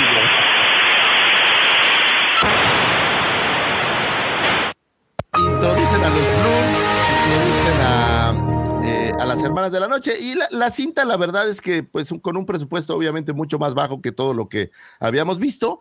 Pero para Lucas, quiero pensar que era parte de continuar haciendo buenos materiales. Eh, él, él le apostaba mucho a la televisión, por ahí hemos platicado de que le apostó muchísimo a Droids y a las series animadas de Ewoks. Y adelante, profesor. No, dato de color, no sé en otros países de Latinoamérica, pero acá en Argentina las películas de los Ewoks las dieron en el cine. Oh, wow, eso está, eso está padre. Sí. Acá no, acá no llegaron. a- es más, acá no llegaron a ningún lado. Creo que solo en video las podías ver. Dime, Pepe. Pues mira, tomando en cuenta la línea del tiempo que pone Barney Stinson en How I Met Your Mother, güey, los Ewoks eh, para los niños les gustaron mucho, güey. Sí, claro. A, a- eh, a- a mí el- lo que hizo que recuerde el regreso del Jedi pues fueron los Ewoks. A la edad en la que yo fui al cine fue lo que se me quedó y evidentemente pues le pegaron por ahí porque también tuvo serie animada. Sí. digo, y, y- y lo que también tienen como algo lindo, pues es el primer spin-off que, que tuvimos de Star Wars. Porque muchas veces cuando alguien habla de las películas de Star Wars, suele omitir estas dos películas. Y digo, la realidad es que no, no, no hay por qué dejarlas fuera. Yo creo que siguen siendo el universo, tienen obviamente pues todos los las características. Y bueno, pues los Ewoks están divertidos, son igual tipos muy listos que parecen que no lo son tanto. Ositos cariñositos listos. Buena película, véanla, señores. Ya están en, y ya están en Disney Plus también. Entonces, en pues, Plus. si tienen un rato de ocio, pues échenle un ojo ahí, pueden verla en pedacitos o algo. No creo que ni siquiera están tan largas. Buenas películas ahí, vamos a conmemorarlas y a disfrutarlas. Oye, Ojalá hicieran figuras de estas películas. So- son, son películas navideñas, ¿no? Son como, como fíjate para- que también las, las tengo con esta idea como navideña, aunque no se habla nunca del Día de la Vida ni nada en la película, pero creo que, que las tengo presentes en Navidad por alguna razón, yo también. Es Cosa como curiosa. que creo que, mira, aquí, ¿quién decía? A ver, ¿dónde está, dónde está alguien que puso que aquí está, Gerardo? Yo las vi en el canal 5 acá en México, pero Vale. te digo que sí, según yo, muchas veces las pasaban el 25 por la mañana en Canal 5, entonces creo que muchos de nosotros por eso es que las consideramos de esa forma. Sí, quién sabe, a lo mejor. Y creo que tienes razón, así mi recuerdo es un poco, un poco parecido. Hey, Casidín. Es que Star Wars es Navidad, Lucifer. Star Wars es, es que Star Wars es todo el año, Davomático, como Navidad. Star Wars es todo el año, o sea, es, es, bueno, ojo, en Star Wars nace, no, bueno, mejor no me meto en religiones porque luego van a decir. Sí, no, no, no, no. Le, va, le, va, a partir la madre y como yo soy medio irreverente, luego me van a agarrar como a platanito a cebollazos. Muy bien, mejor sigamos, señores, con esto. Un 25 de noviembre del 2018 fallece la señora Gloria Katz, guionista norteamericana, eh, productora de cine, mejor conocida por su asociación con George Lucas junto con su esposo Willard Hugh eh, Katz creó los guiones de las películas American Graffiti, Indiana Jones y El Templo de la Perdición, la memorable Howard the Duck, eh, y aunque sin ser acreditada, Katz y Willard editaron en secreto el guion de la Guerra de las Galaxias de Lucas. Katz y Hughes son responsables de mucho del humor que podemos ver dentro de la cinta, así como el icónico beso de la princesa Leia cuando le dice al buen Luke, así mira, como si yo agarrara a Davomático, imagínense, a ver Davomático, ¿dónde estás? ¿Estás abajo? ¿Así? Ah, no, mejor así. así se ve muy feo. Ahí tienes a Pepe, mira. Pero hasta luego, luego. Le, doy un besazo oh. y le digo, para la suerte, chaval. Pues estas, este tipo de cosas las trajo ella. Eh, a la cinta le di una retocada, aunque al final del día, por alguna razón, no, no sé la, la razón real por cual no la hayan acreditado, pero supongo que eh, no sé si no les pagarían o qué sucedería. ¿Por qué no acreditarían a alguien en ese sentido, prof? ¿Qué le suena que pudo haber sido? No, por ahí fue una colaboración este, o algo, algún arreglo también. A veces se hacen arreglos este, económicos que dice, bueno, eh, no figurás, eh, te pagamos tanto, pero figuro yo como, como el guionista, qué sé yo, no sé. Puede, muchas cosas pueden haber pasado, ¿sí? El tema que eh, después cuando la película tiene éxito, ¿no? este, ahí claro, eh, porque si la película no tiene éxito pasa sin pena ni gloria, bueno, me pagaron y chao. Pero cuando la película tiene éxito uno después quiere figurar, ¿no? Eso hay varios ejemplos de ese estilo. Uno del, aunque parezca mentira, un ejemplo típico de que después del éxito de la película, todos aquellos que colaboraron en el guion, y que no daban un mango por esa película y se pelearon por aparecer en los créditos fue Flashdance. Flashdance. Flashdance fue una película que nadie daba dos pesos por esa película, nadie quería aparecer en los créditos porque iba a ser un fracaso y fue un éxito tan grande que después se peleaban para que los pusieran en los créditos. Bueno, es que la chava, sí, esa escena del botellón, de, de, la cubetada de agua, pues sí es, es un abuso a la, a la... Fue nuestra, nuestra Twi'lek favorita de este año. Sí, qué cosa tan, qué cosa tan bonito. Anyway, eh, la señorita Gloria Katz, yo creo que, por ejemplo, el trabajo de American Graffiti, pues, pues a mí American Graffiti es una película curiosa porque pienso que no tiene un argumento de, así muy, muy rebuscado, digamos. Eh, o, o, si es que realmente tiene un argumento, pero, pero me gusta cómo, cómo funciona la película. Creo que es una película divertida. Eh, incluso la, también está, yo la vi hace relativamente poco en YouTube. Ahí la encuentran en una versión, creo que la voltearon o le ponen como alguna cosilla y la puedes encontrar por ahí. Vale la pena American Graffiti. No sé si en Disney, no creo, ¿ah? En, en, Disney Plus o en Stars, no creo que por ahí no, en no está. alguno de ellos. No. Eh, pero vale la pena, no, no, eh, no. si tienen chance, pues échenle un ojo de lo primero que, que, fue maravilloso del señor George Lucas y también podemos ver ahí a Han Solo de todavía más joven. Descanse en paz la señora Gloria Katz. Un 24 de noviembre de todos los años se celebra Thanksgiving, señores. El Día de Acción de Gracias o Thanksgiving es una celebración de origen cristiano y una festividad conocida en todo el mundo que se celebra anualmente en Estados Unidos y Canadá para agradecer las bendiciones recibidas durante el año, reuniendo a las familias para preparar y disfrutar de la abundancia con eh, cenando un poco de pavo como protagonista, el plato principal. Sobre todo a mí me gusta mucho Thanksgiving pensando en, en el agradecimiento, eh, agradecer las cosas buenas que uno tiene, creo que siempre es algo importante. Y dime, Pepe. Por un momento pensé que ibas a decir, porque pasan demasiados partidos de americano. Fíjate que, que, que no, sí. no quise ser tan banal en mi comentario, aunque estuvo en mi mente. Este, aunque estuvo en mi mente, pero no, no quise decirlo, pero sí, normalmente los vaqueros juegan ese día. Eh, me parece que el clásico es. Pero gracias por hacerme paro, dice Pepe. Pero gracias, Pepe, por, por no hacerme sentir tan mal. Pero el, no, fíjense, ¿sabes qué me gusta mucho? Eh, en el trabajo en el que estamos, George, como tú sabes, tenemos muchos compañeros extranjeros y me han invitado un par de veces a, a estas cenas eh, de, de acción de gracias y es, es algo lindo, ¿sabes? Es, es, es una forma linda de agradecer todas las cosas buenas que nos ha traído. Digo, en aquel entonces era agradecer las cosechas y compartir.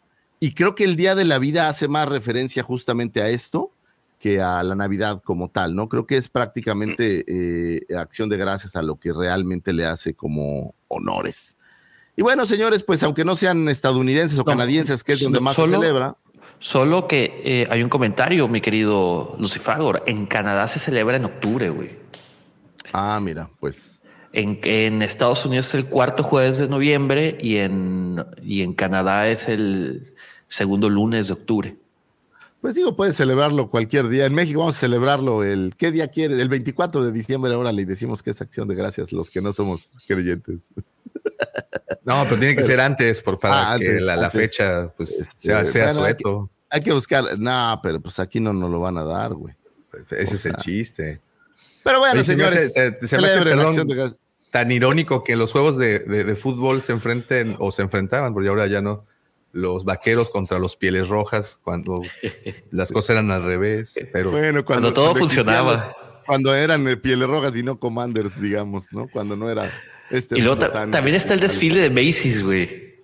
También, sí, bastante- cierto, el bastante desfile de los inflables así enormes, ¿no? Sí. Entonces, Oye, el último desfile se les desinfló uno, ¿no? Y se andaba cayendo y andaba haciendo desmadre, güey. Sí, algo así. Anyway, señores, agra- agradecer creo que siempre es bueno. Entonces, eh, lejos del tema de hacer una fiesta para agradecer, pues creo que nunca es mal momento para agradecer lo que uno tiene y compartir lo que uno tiene. Creo que es una cosa maravillosa. Señores, un 27 de noviembre del 2010 fallece el señor director Irving Kershner, eh, apodado Kersh de cariño, quien fuera director de la película de 1980 Star Wars, el episodio 5, El Imperio Contraataca, graduado de la Universidad del Sur de California. Kersh eh, había dirigido algunos éxitos interesantes en el cine y la televisión. Por ahí, eh, después de 1994, dirigió esta serie Sequest. Eh, no sé si alguna vez la vieron, creo que era, a mí me gustaba un poco. Eh, fue lo último que hizo. Eh, y bueno, pues había rechazado originalmente hacer la cinta del Imperio contraataca, pues no creía que pudiera mejorar lo que Lucas ya había logrado en New Hope. Sin embargo, pues Luke lo, convenció, eh, diciéndole que eh, él tenía que concentrarse en los efectos visuales y le dejaría a él ser el director. Y bueno, pues esto fue lo que Kirchner utilizó como para creérsela y hacer la cinta. Y al final creo que el Imperio contraataca, pues quedó como una una gran, gran cinta. Eh, curiosamente, más tarde, Kirchner describió dirigir la película como una de las mejores experiencias de su vida y Kirchner no regresó al resto del Jedi, eh, pues simplemente declaraba que en retrospectiva lo que había dirigido ya era, pues acá lo mejor que iba a hacer, entonces que él no quería meterse más. Eh, la realidad es que creo que el regreso del Jedi tuvo todos estos eh, problemas de, de escoger director. Y a mí se me figura que llegó un punto donde ya te escogían porque era el que, está, el que quedaba, ¿no? O sea, ya cuando fueron todos diciendo, no, yo no le entro, no, yo tampoco, no, yo tampoco, pues ya Lucas te escogieras como el plato de tercera mesa. Entonces, creo que ahí eso, eso no fue, no fue lindo. Yo adoro el Imperio contraataca, entonces no tengo nada que decirle. Y creo que ah, esta, esto no lo sé a ciencia cierta, prof, pero sí le dio la oportunidad de ser él el que tuviera el control, o la realidad es que esto es parecido al regreso del Jedi y al final Lucas metió la cuchara todo el tiempo. Eh, no, ¿Qué no, ocurre? el arreglo, el arreglo era que, que Kirchner tenía todo el control. Lucas quiso meterse y, y Kirchner lo, lo echó. Hubo bastante tirantés en ese sentido. Porque, de hecho, por eso el, el- el retorno del Jedi lo tiene a, a Mark One, ¿no? Él se buscó un director que no le, que no le pusiera, digamos, un freno. George Lucas, muy, muy eh, no, no me sale la palabra, pero una persona muy controladora que no, que no podía, dej- pues ya desde estudiante, ¿no? Lo que pasa que no es lo mismo hacer un cortometraje que hacer una película de más de dos horas. este, un tip, por eso también eh, le, tuvo problemas de salud durante los rodajes, George Lucas, ¿no? Porque se estresaba tanto por todo el control que quería ejercer este, que, eso le repercutía en la salud. Y Kirchner lo terminó echando del estudio, diciéndole, mira, acá el director soy yo, se hace lo que yo digo. Eh, y bueno, este, hubo, hubo un poco de tirantes. Eh, Lucas también lo, respetaba porque fue su profesor. Exacto. Este, yo creo que si hubiera sido otro director, eh, capaz no, no, le hubiera respetado tanto. Oye, y que capaz que también esa era la razón de que sus amigos no quisieran dirigir el regreso del Jedi, ¿no? También decían, oye, pues es que tú ni siquiera dejas trabajar. Ahora sí que. Y era, era, era difícil, era difícil. Yo no, no sé cómo fue el, el, arreglo que tuvo después Lucas con Spielberg por Indiana Jones, ¿no? Porque eh, Spielberg tuvo mucha libertad en Indiana Jones, pero creo que ellos dos se entendían muy bien, ¿no? Entonces, este, de hecho, Lucas dirigió las segundas unidades de Indiana Jones, también estuvo metido, pero, pero según lo que yo leí, tampoco lo puedo comprobar, pero en las biografías de Lucas y todo, es un tipo bastante difícil para trabajar, George Lucas. Sí, eso, y, y también para vivir, creo que también. También, para vivir. Marsha estaba de acuerdo en que no era fácil, creo.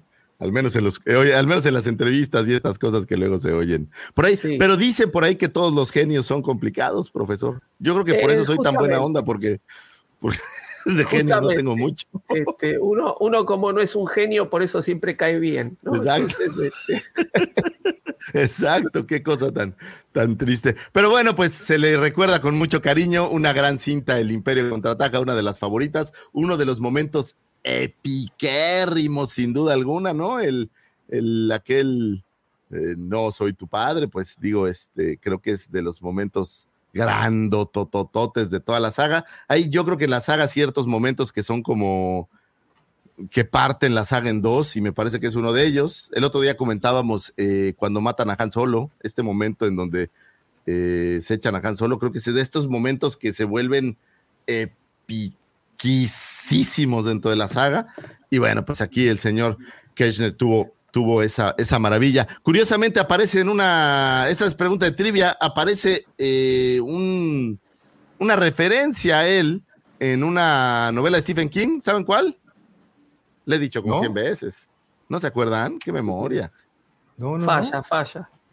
Pues en la, en la cinta, bueno, en la novela de It, eh, aparece la señora Kirsch que es la, oh, señora que vive en el departamento donde vivía antes Beverly Marsh y cuando regresa a buscar a su padre que ya ha fallecido, eh, ella es quien le hable, que digo es Pennywise, pero en montado en la señora Kirsch. Y esto resulta que Stephen King estaba eh, por ahí paseando cuando en, en los eh, estudios y mientras estaban grabando El Resplandor, y a la vez estaban grabando en esos mismos estudios El Imperio Contraataca y conoció al señor Irving Kirchner y de ahí eh, surgió una, no sé si una gran o pequeña amistad, pero surgió una amistad y de ahí fue que decidió incluirlo en eh, It, lo cual es una cosa, es una cosa curiosa porque It es una, aunque tiene un final horrible, es una gran, eh, gran obra, me gusta bastante. Señores, para cerrar ahora sí, estas astroefemérides que ya han durado muchísimo, no, ahora estuvieron tranquilas. Pero bueno, vámonos con un 27 de noviembre del 2020. Se lanza o es airado o llega al aire el mítico episodio 100 de Hablando de Star Wars por la cueva del Guampa. Y este mítico episodio lo traigo a colación, no solo por ser el número 100, sino porque fue el episodio más concurrido en lo que invitado se refiere. Y me parece, es solo mi opinión, Davomático, que este episodio fue la punta de lanza para la configuración que tenemos hoy día en este programa. Creo que este episodio fue el que hizo eh, cuando me refiero a la punta de lanza, pues fue el que trajo a estos personajazos que tenemos aquí. no está mi querido Checo que anda por ahí perdido. Pero bueno, mi querido profe, mi querido Pepe, el Checo estaba por ahí. Y bueno, muchísimos más, ¿no? O sea, está por ahí Tano, está por ahí Rob. Y, la neta está. Ah, por ahí está también este. Eh, Balú. Balú, Carlín, el Roger. Por ahí también estuvo, Roger, Roger. Y fue un episodio, la verdad, para nosotros maravilloso, porque fue cuando nos dimos cuenta que, que, teníamos tantos amigos. Yo creo que antes los considerábamos como más tipo colegas, puedo decir, pero yo creo que en este episodio nos dimos cuenta que, que, que de verdad eran más que eso, que eran amigos. Y yo les quiero agradecer, muchachos, por después de ese episodio 100, haber estado aquí otros 98 episodios con nosotros y ya listos para llegar al 200, lo cual es una cosa eh, maravillosa y de todo corazón les quiero agradecer porque fue un gran momento. Mi querido George, tú llegaste después, pero, pero se te quiere como si hubieras llegado en ese momento. Pero, Y- pero no tanto, ¿eh? ¿Qué- Poquitito, cuál- ¿no? Habrá sido como unos. Creo que empezó, sí, un poquito empezó a grabar después, como fue. por marzo, o sea, habrá sido tres meses después de, de, de eso. Pues aprovechamos para mandarles a todos estos amigos un gran saludo, un gran abrazo. Todos ustedes que están, que, que nos escuchan, que nos han seguido, gracias. Y gracias porque vamos a llegar al episodio 200, lo cual es una cosa que de verdad jamás imaginamos cuando empezamos este proyecto. Entonces, básicamente, este efeméride es más un agradecimiento para todos ustedes que están ahí, para nuestras familias, nuestros amigos, nuestros eh, quereres o lo, oye, la Mira, cosa está, que mira, sea que está Roger, junto a ti. Roger. Hey, mi. Eh, y bueno, pues simplemente agradecerles el episodio 100 de la Cueva del Guampa y bueno, seguramente festejaremos igual mismo el episodio 200, Davomático, que ya viene Sí, en camino como una, como la arrolladora banda El Limón.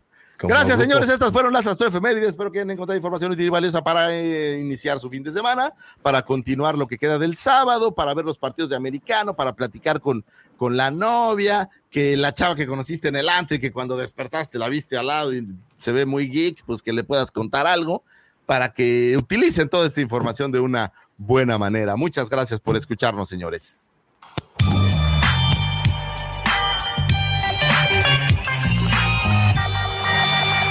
Muchísimas gracias, y al señor. Lucifago. Se cayó el profe, pero yo creo que ahorita se, se nos conecta de nueva cuenta. Muchas gracias, Lucifagor, por tanta información tan valiosa. Y también aprovecho para agradecer a todos los que están conectados. Gracias eh, por todos los comentarios. Este, siempre, siempre les platicamos, siempre les digo, esos comentarios enriquecen mucho el contenido de este podcast. Así es que gracias de verdad. Sarita pregunta, ¿ahora qué será en el episodio de dos- 200? Tenemos unas cosas preparadas que no tienes ni idea. Es más, yo tampoco tengo Ni idea. sabemos que nosotros.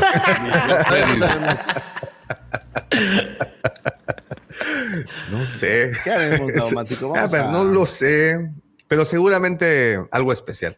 Eso sí, esperen algo especial. Saludos, Sarita. Mira también el Roger Roger. Aparezco en la portada. Roger Roger, que desde que inició el proyecto, ¿no? Es- Siempre ha estado con nosotros, Ha estado ahí con nosotros y lo conocemos en persona. Tenemos el gusto de. de- un, un buen, de un visto. creativo, dijera yo, ¿eh? Sí, sí, sí, escritor también. Es Escritor parte también. responsable de mucho del contenido del blog de, de la cueva. Entonces, Roger, gracias. Y también primer ganador de la primera trivia Oh, en vivo que hicimos en, en la mole. Entonces, tiene un lugar muy, muy especial. Eh, sí, a- también como decía el señor Mendoza, eh, no sean malitos, déjenos ese like, el poderosísimo like. Recuerde que al algoritmo, al algoritmo, perdón, le encanta los likes y así podemos llegar a más sitios. Y em, creo que habiendo dicho todo eso, nada más les recuerdo a los que nos están viendo, si están aquí en Cancún o planean venir a Cancún en este fin de semana, hay una convención, se llama la convención Shimai. eh, y eh, ahí estará la Friki Cueva, quien es el proyecto hermano de la Cueva del Guampa, este, para que puedan ahí pasar a saludar y además, pues, ver toda la nueva merca que llegó, que si les gustan otras sagas, pues está muy, muy recomendable, sobre todo eh, cultura japonesa y monstruos y cosas bien cool. Dice Casadi, en el 200 rifamos a Pepe. Órale, va. Pero de a. ¿qué le- eh, ¿A cuánto le ponemos el boleto, güey? Como 15 Eh, pesos, ¿no? No, hombre, güey, dos milanesas de perdido. ¿Vas a traer, vas a traer tu dotación de Tonayan o no? Digo, para. ¿Sabes Cambia, qué ¿no? dotación te voy a dar, güey? No, otra vez. ah. otra vez. Oye, así- así, no. Pero bien que me extrañas. Ay, sí, pero- Ay, sí, todavía me acuerdo. Híjole. Qué mal, qué mal está todo. Ah, mira, No, ya llegó yo sería incapaz. Oye, yo quiero decirlo abiertamente, sería incapaz de, de hacerle a George eso. O sea, yo no le quitaría. ¿Qué pasó? Yo no le quitaría el pedacito ese. que Luego, George no les cabe, la reparten, ¿va?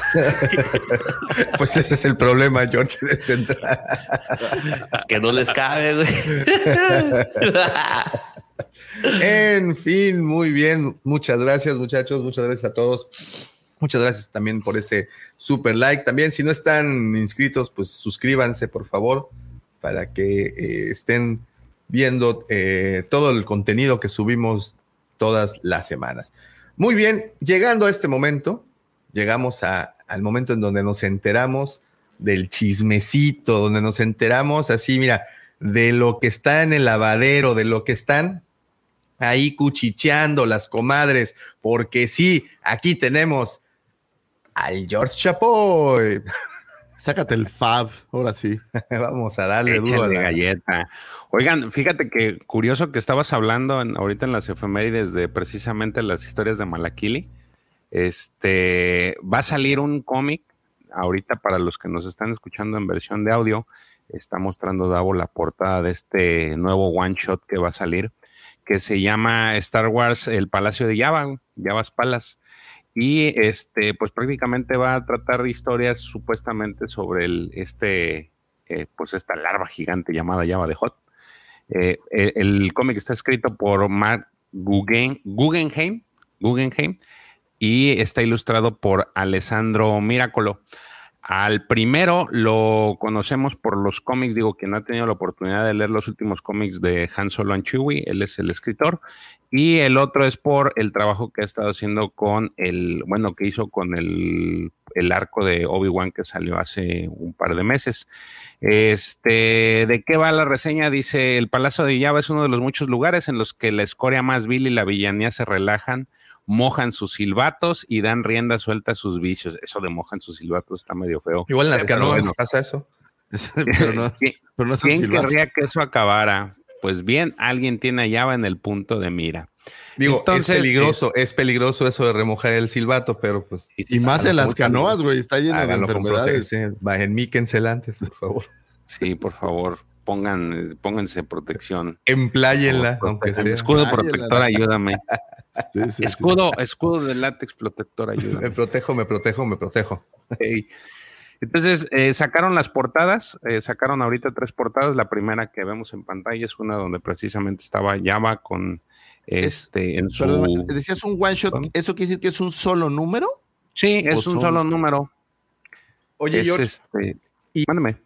¿Ya aparece el logotipo este de los 40 años del regreso del De Jedi? hecho, este es que- para la celebración de los 40 aniversario. Es, es, esa es la otra que ya ves que hemos estado, o bueno, al menos tú has dicho mucho que, que como que no le han hecho tanta, tanta parafernalia. Y, y este es uno de los, de los cómics que pues va Y- a salir para. Y te lo menciono porque en toda la, la- la colección que están haciendo de los 40 años del regreso del Jedi están incluyendo ese logotipo en los cartones de los, de los juguetes. O sea, de las figuras y todo. Y es la Eh, primera vez sacaron que que lo portadas, de combina, hecho. ¿no? ¿Verdad? O sea, es la primera vez que veo que el logotipo de los juguetes lo están Sí. incluyendo en una publicación. Sí, sí, sí. ¿Lo estarán estandarizando? Puede Pues ser, es la primera vez, quién sabe, ¿no? Pues, digo, no sé si van a incluirlo, por ejemplo, que vayan a sacar algún cómic de los 20 años de Clone Wars. Ves que ahorita en el 2023 también viene esa, esa efeméride, entonces también hicieron un logotipo. Fíjate que ese, ese- este loguito que trae está bonito, hasta para un pin. Sí, me gusta. Eh, y sí me gusta, como para tener un pin o un parche de, de estos que se ponen en la ropa, está, está padre. Sacaron tres portadas, digo, esta es la primera, la segunda es una donde está este droide, eh, ¿cómo se dice? De estos que hacen, este, que le da tormento chino al otro droide. Torturador. El torturador, y sacaron una con la portada de Mandalorian, digo, eh, parte de lo que siempre hace este Star Wars con sus variantes es sacar varias portadas y algunas que no tienen nada que ver con la trama de la historia, pues una de estas es la de la del mando. Se me hacen bonitas las tres. Pero Este, es no Boba Fett, ¿no? Sí, es Sí. Boba Fett. Ah, perdón, sí es cierto, qué pendejo es Boba Fett. Perdón, ¿con esa boquita besas a Cristi? Y no, ahorita se despierta y me va a querer tirar. Oye, tampoco ha visto esta película. Chingada madre. Fíjate que están bonitas las tres ¿no? portadas, me gustan. Ah, pero ese no es el droide torturador, ese es como un B1, ¿no? Es, Es como el médico, ¿no? Un droide médico ese, sí. Sí, sí. Dale. ¿Quién sabe? Todo mal hoy. Pero bueno. O sea, ¿les gustan? Vete a dormir de nuevo, sí, sí, George. sí. Este está muy padre. Me, me digo, salió la lo Pepe. Mendoza, cabrón. No, hombre, güey, ¿cuál, güey? Ahora, eso, sabiduría, güey, o algo. Si vos coleccionás cómics, te tenés que comprar tres cómics para tener las tres tapas diferentes, ¿no? Sí, las tres variantes. Sí, y en Oye, ocasiones hay portadas que son di- más difíciles de- que otras de conseguir. O- oigan, ¿y no sacan alguna publicación anual como de toda la recopilación de las portadas que salieron de los cómics? Últimamente sí lo han estado haciendo, pero, pero no de los nuevos. ¿Sabes dónde sí lo he visto? Y, y esos están muy padres. Los de DC sacan una especie de como de libros así bien grandotes, donde vienen todas las portadas. Están bien padres, pero Porque no sé si se acuerdan que hay un libro de pasta dura de todas las portadas del número 100, ¿se acuerdan? O del Sí. número, que, Sí. que es como un... Pero son, del, bueno. son de los cómics de Marvel, ¿no? De Sí, de la los... primera generación. Sí. Creo que sí. Sí. Según yo, son Digo, los, a primeros de los posterior, 70, sí. Pero son como estos libros de té, ¿no? Que no sirven para nada más que para ver las fotos. Claro. O sea, son- Exacto. sí. Sí. Digo, no quiero Sí, decir de hecho, pero- son eso, la- la- las, las portadas nada más te, te los Son mandan. libros de consulta, Lucifer.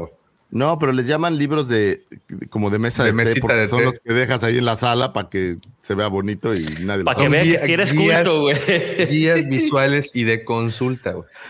No, no, guías visuales sí traen información, güey. O sea, ves la guía visual y trae la chunchita y te dice, esto es la no sé qué, no sé qué, no sé qué, no, esto es. Te digo porque tengo un- un- uno de los discos más, eh, ¿cómo se llama? Los, los mejores discos de la década, una cosa así. Y yo pensaba que el libro era, iba a platicarme de qué discos eran los mejores. Y la realidad es que eran los viniles, las fotos de los viniles más coquetos de los ochentas, ¿no? Entonces fue, fue un poco, la verdad, no me gustó tanto, pero bueno. Una decepción. Una decepción, sí, un poco. Pero bueno. Pues sí. miren, aquí están las portadas. A mí las tres me gustaron. Se me hace más bonita la primera. Esa es la única que no me gustó tanto, me parece como que no está tan. Esa. La, ¿Esta? La ¿La, variante del droide? Sí, La de Boba No. Fett está bien chida. sí, La de, la de Boba Fett y la otra están muy chidas. ese droide, ¿sabes cuál es? Me parece. ¿Viste cuando Tripio entra en el. ahí donde están torturando y dice al intérprete anterior lo mandó a desmembrar y lo están, Y lo están separando. Ah, claro, Ese es el- claro, claro, es ese, sí, sí, sí. Y vamos a ver por qué lo desmembraron. Y sí trae cara de susto, güey. Mi pobrecito. Se parece Bueno. mucho. eh, La, la portada, no sé, no sé por qué se me hace tan familiar. O sea, el diseño de, de la composición de toda la portada. Pues a lo mejor y sí tienes ahí una alguna algún cómic que te recuerda, alguna imagen. Sí. Yo la verdad no. no- no Yo creo que hemos visto el, formato ya más veces, ¿no? O sea, este formato de la, la parte de atrás de un solo color y un. eh, o sea, haciéndole como. Como las figuras, ¿no? Como los Sí. cartones de las figuras. Esa impresión me da, sí. sí, sí. ¿Y dijiste que había figuras. George? ¿Perdón? ¿Dijiste que había figuras? No, por, son las portadas diferentes nada más. No, son portadas diferentes. Todavía no hay fecha de, de- bueno, todavía Star Wars no anuncia la fecha de este cómic. Eh, en la página oficial pueden consultarlo, pero todavía no tiene fecha. Y nada más enseñaron estas tres portadas y ese pequeño intro que les, que les di, ¿no? Pero pues, la verdad se ve, se ven coquetones, me gustan. Esperamos que Sí, la historia que, que te pongan también esté divertida. Eh, porque pues Java es uno de los de estos personajes que míticos de la saga, ¿no? Oye, eh, pues el libro ese de historias del Palacio de Java está muy bueno. Entonces, si se asemeja tantito esta línea, y solo serán estos, no van a, o me imagino que van a tener como de varios personajes, ¿no? Durante la, como unas ediciones especiales o algo. Pues es que eh, las, las ediciones especiales serán las variantes, pues. No, O sea, pero de otros, me, me refiero con este membrete del 40 aniversario del retorno del... del- del- Sí, Puede ser, pero ahorita, que por sale un las, mes. las- Ajá, este, cómics, y el siguiente mes salga no, uno de los guardias del, del- de, de Java y el siguiente salga uno del Sarlacc. O sea, pero que A sea una serie sí. dedicada a esto. A lo mejor sí, digo, la, el- los cómics de la guerra de los Porque están numerados. Como tal, tuvo, tuvo varios eh, separados de los cazarrecompensas. Digo, no dudo que vayan a sacar a lo mejor otra relacionada con esto o algún personaje que están dentro de la cantina, que sería genial, ¿no?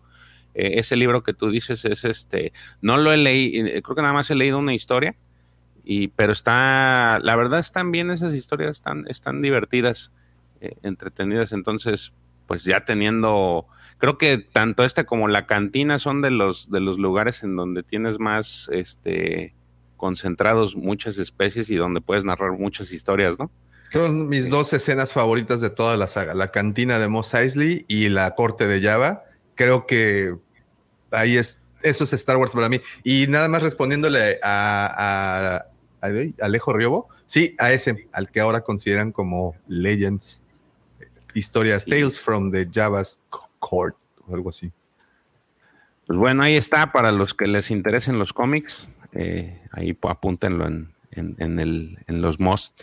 Eh, en otra noticia, resulta ser que para los fanáticos o los jugadores de, de videojuegos en PC, eh, el 24 de noviembre va, este, del 24 al 1 de diciembre, se va a estar dando de forma gratuita el juego de Star Wars Squadrons. Eh, para las personas que pues lo reclamen en esa ventana de tiempo. Para conseguirlo, pues nada más tienes que ir a la página de Star Wars Squadrons en la Epic Game Store, dar clic en el botón de obtener en la parte derecha de la pantalla y te aparecerá una pantalla de información de la compra. Entonces ya puedes realizar el pedido y listo. Este, Oye, chale, tan malo fue que ya lo van a regalar. Es la segunda Pero vez ya, que ya, ¿eh? sí, ya- es la segunda o tercera vez. Sí. Sí, sí. Se ve que fue un exitazo. Ya lo, ya lo van a tener por tercera vez para que lo descarguen, así como que descárguenme, por favor. Ahí está. Creo yo que el problema de este es de que sí necesitabas como que tener este, todo el, todos los menjurjes, todos los aparatejos para Alex tener de- realidad virtual como para que Alex de Mandalore. Express, de, de Mandalore Express le mando un saludote. Es justamente lo que me platicaba, que cuando armas todo el, el todo lo que necesitas para que esto del Oculus Rim o no sé lo que sirva para esto, que es otra cosa, y que incluso eh, llegué a ver en algunos screenshots que cuando volteabas tenías aquí hasta peluchitos de como que ponías funcos ahí en, en la cabina de Ah, sí, tienes de estos. ah, La bailarina los- hawaiana, güey, que sí, le pones. sí, sí. Entonces Sí, los está, está desbloquea. interesante, está interesante, pero pues nosotros, este, pues tercer mundo, no nos llega esa todavía así de Sí padre. llega, pero carísimo, güey. Pues por eso. A- a- Pero fíjate ver, que nada más, puede eh, digo, jugar, no sé si las naves- si no tenés todo eso, pero mi problema es que soy muy malo en los simuladores de vuelo. Entonces, Sí, es. este, No. no. pude pasar ni la primera misión. Cuando Pero yo, creo que ya con, los, lo ya bajé. con los lentes y todo eso ya es como que distinto y te, te da más este por, por hacer un esfuerzo e intentarlo, porque sí ha de ser divertido, digo, la verdad es de que... Sí, eh, a no- ver, la no, el experiencia debe creo yo que cambiar. no es malo. Es que es eso. Justamente lo que el profesor acaba de decir es la experiencia. El juego en sí no es tan bueno, George. O sea, yo, yo lo juego, yo lo, yo tengo un joystick porque me gustan los simuladores de vuelo, pero no se le compara en lo absoluto con el X-Wing o el TIE Fighter, que son más dinámicos, más acción. No, o sea, Acá- sí. Acá digo, está todo muy, ya lo- ya lo- muy controlado. y- yo también ya lo terminé, yo, yo terminé el juego y la verdad es de que ya no lo he vuelto a agarrar. Oye, George, ¿y la siempre juegas en el espacio o algún momento juegas en atmósfera? No, siempre es en el espacio. Yo creo que ese es el problema entonces, ¿no? Que por ejemplo los que mencionó Pepe, el, el de X-Wing y todos, a veces jugabas en, dentro de un planeta, ¿no? No. ¿Sabes cuál es, el, ¿No? creo yo ¿Tampoco? también parte del problema? No. Es que no, no le... Rogue Squadron sí, Pepe, ¿no?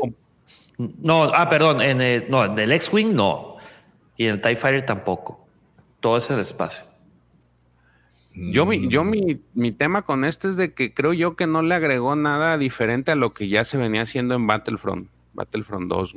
Sí. Este, de hecho, es para mí en lo particular, porque la historia en sí es muy corta, la, la, la campaña es corta, pero no trae así algo como que digas, ay, esto cambia de, o sea, es un revulsivo a la, al, al videojuego, al, a, este formato de videojuego, la verdad. Oye, George, ahora, pero, pero puedes hacer multijugador, o sea, hacer como estas campañas tipo Ah, sí, Fortnite, sí, pero sí, con sí, naves. sí, Ah, pues eso es a lo que le pegan, ¿no?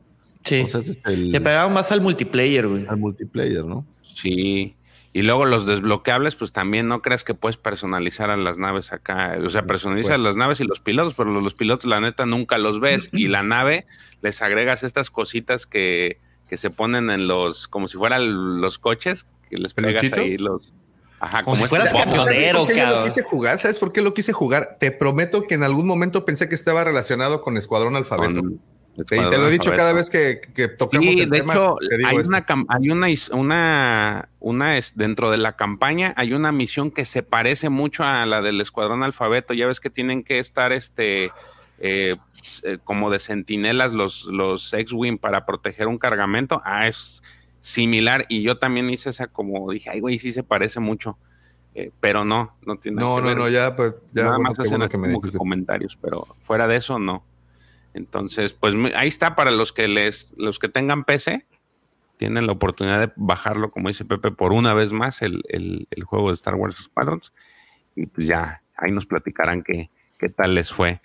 Eh, en otra noticia, esta es- eh, se dio a inicios de semana y pues prácticamente es que Andor deciden que Disney decide pues lanzar los primeros dos capítulos a TV abierta o en otras plataformas este para el Día de Acción de Gracias. Esto pues la verdad hizo cierto ruido y yo le decía a Davo, en verdad los números no le estarán dando de acuerdo a los, los estándares de Disney como para soltarla o qué será, cuál será el tema aquí porque la serie a mí de principio a fin me ha gustado, lo, lo he dicho durante todas, es- desde que empezamos, para mí, si no estuviera a lo mejor de Mandalorian, esta sería la mejor serie que ha aventado la plataforma, este, de todo lo contenido que tiene y que ha sacado, o sea, este, inclusive ese, eh, de- del propio Marnet, se me hace que este es, este es el contenido más, más serio que le han dado y que a muchos de los que no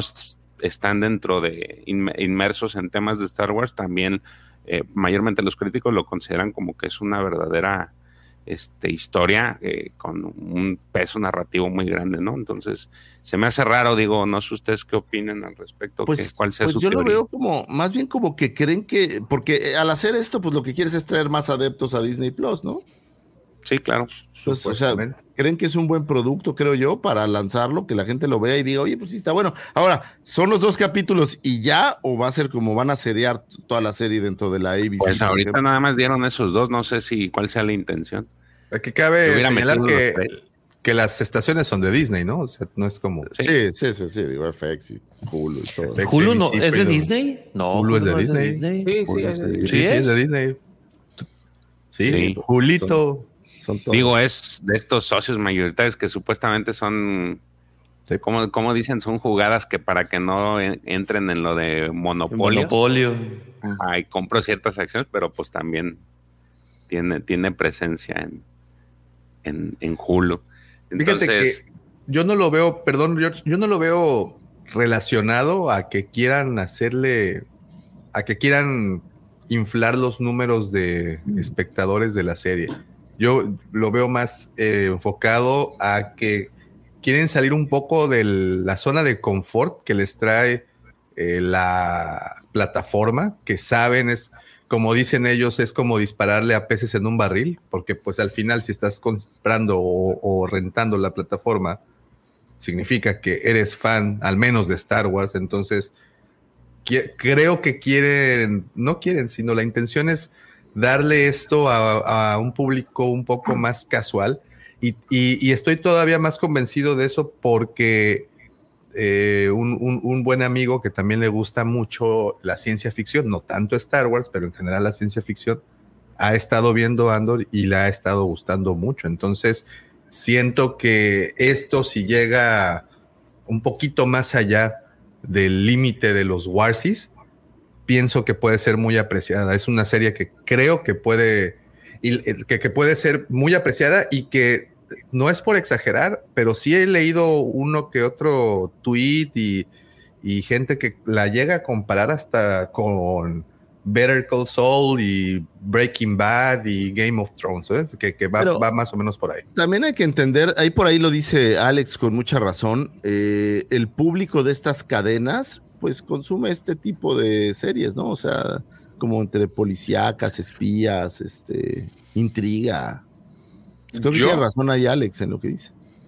Yo, eh, a mí me parece lo que dice Davo, pero fíjate, hay algo que, que a mí me ha gustado mucho y, y- y creo yo que, que también es, es justificable todo lo que dicen de que, de que pues es muy lento y esto, pero es que eh, Tony Gilroy se, se, se aventó a hacer algo distinto. O sea, realmente está, él está abriendo la brecha para algo. O sea, lo, lo- a lo mejor no lo, no lo vislumbramos de esa forma. Yo sí lo, yo lo vislumbro así. Porque Star Wars, cuando tú hablas con una persona, siempre, no sé si les ha pasado, yo creo que sí. Este, en cuanto a, dices Star Wars, siempre lo relacionan con contenido infantil, ¿no?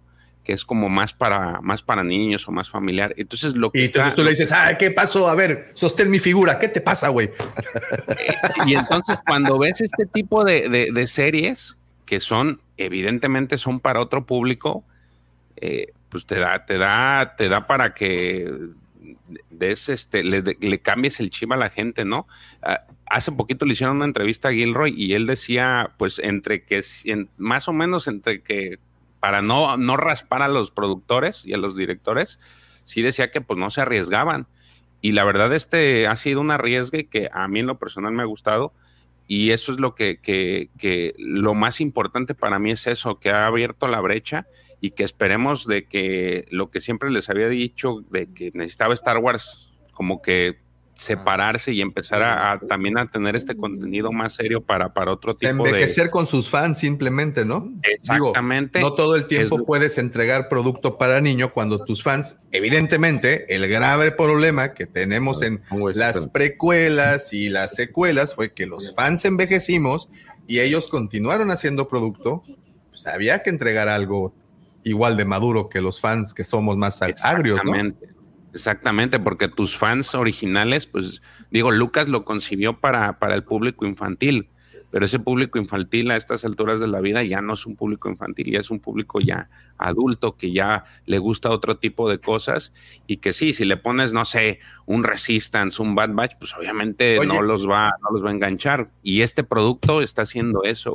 Y, y- y- y Entonces- estas plataformas, eh, ignoro, lo- la verdad, no, FX es la única que creo que he consumido y creo que los que hemos, lo estamos acá creo que es igual, pero evidentemente también son más de adulto, ¿no?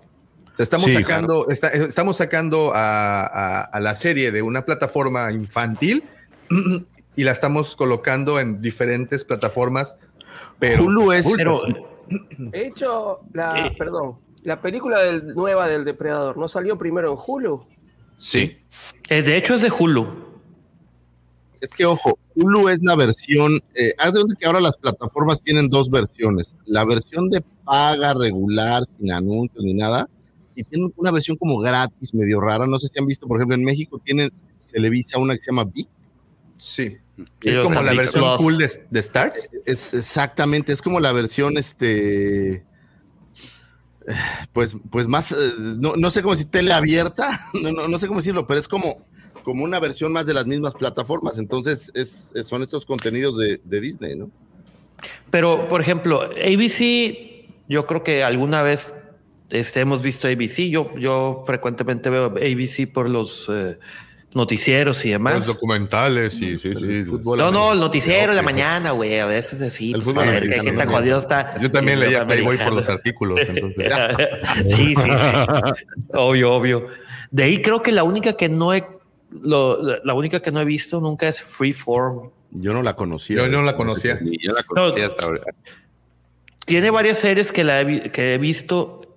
He visto series de Freeform, pero nunca he visto la plataforma porque no está disponible en México, igual que Hulu. Oye, y sabe, y, eh, qué buena pregunta. ¿También habrá para Latinoamérica o solo será ahorita? Bueno, entiendo que de inicio será solo para, para Estados Unidos. ¿Tienen, ¿Tendrán Sí. algún plan para lanzarlo en alguna en. Pues es que hay que ver también, eh, digo, se supone que iban a lanzar los dos primeros capítulos, Mira, pues- pero no sé si la intención sea vamos a lanzarla o en base a la recepción o qué Sí, vayan a güey. hacer, la En, en dirás, Canal 5 la van a pasar, güey. Oye, tú me dirás si Freeform no es de Disney. Pues es de Disney también, hombre. Ahí dice. A es ver, Freeform y tiene Santa Claus de Disney. No sé si se alcanza a ver, pero es, Sí, este sí, es sí, el sí. sitio web de, de Freeform. Y pues son películas, pero son como. ¿Sabes qué se me figura? Como, Como la- Hallmark. No, no, no. ¿Cómo se llamaba la, la productora de Disney que hacía no animaciones? Este, Buena Vista. Buena Buena Vista. Vista. Se me figura como eso, porque son puras películas así como entre. como películas para casa. eh, Como. Hallmark. Sí, así una cosa así muy curiosa. De hecho, está No, pero. Hallmark sí está bien fea, ¿no? Tiene, tiene sus cosas. No, sí. Hallmark tenía, por ejemplo, No una por serie ese que se llama el, décimo- The Ten Kingdom, el décimo reino estaba bien chido, güey. Ah, bueno. Sí. Ok, Pepe. sí, pero Pepe. pues, ¿qué?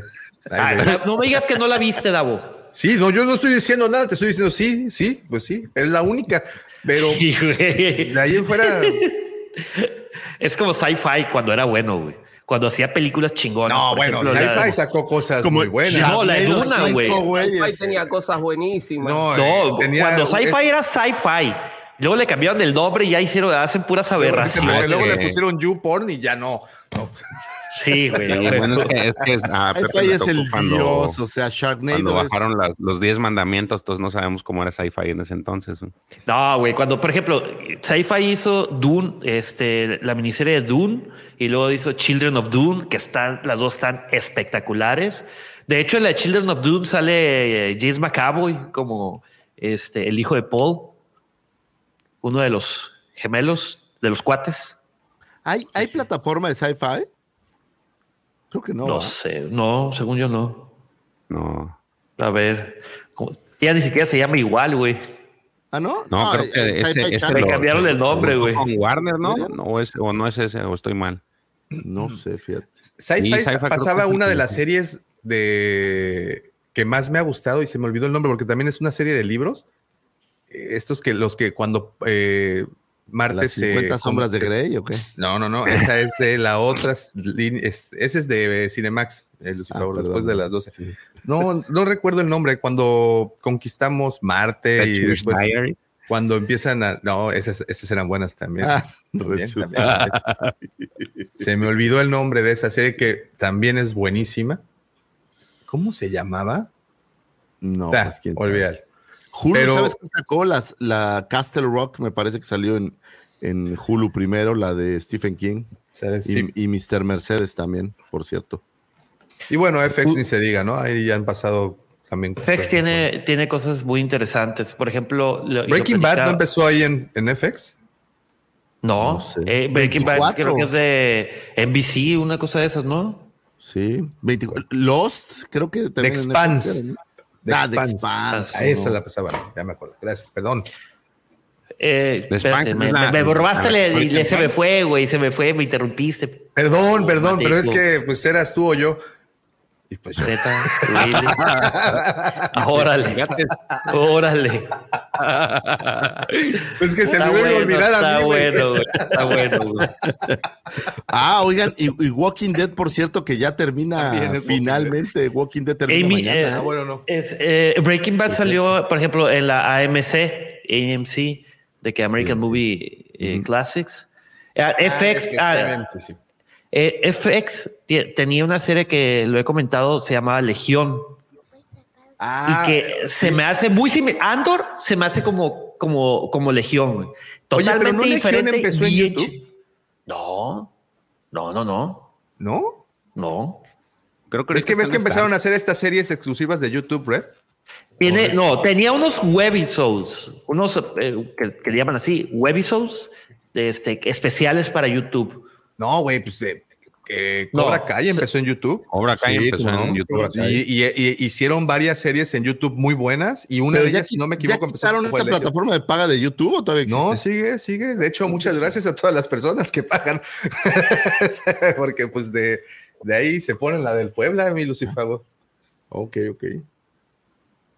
Este, sí, no, digo, eh, sí, Cobra Kai empezó en, en- en YouTube, eh, efectivamente. Tiene un par de series interesantes YouTube. Te digo que esa de Legion creo que empezó. No, empe- no, empezó en FX, güey. Bueno, pero no te enojes. Pídeme disculpas, pídeme disculpas. Bueno, estamos No, hablando de Andor, entonces no. Este, no, eh, es que este- aquí está el hilo, güey. Entonces, A- la van a, Aquí la está van el a hilo. pasar en TV Azteca en A enero. huevo, en Canal 5, güey. Algún día, algún Va a día. ser La Rosa de Guadalupe y Andor. Así vamos No, no, a hacer. sí. La Rosa de Guadalupe. No, eso es en Televisa, güey. Eh, En Televisa novelas, güey.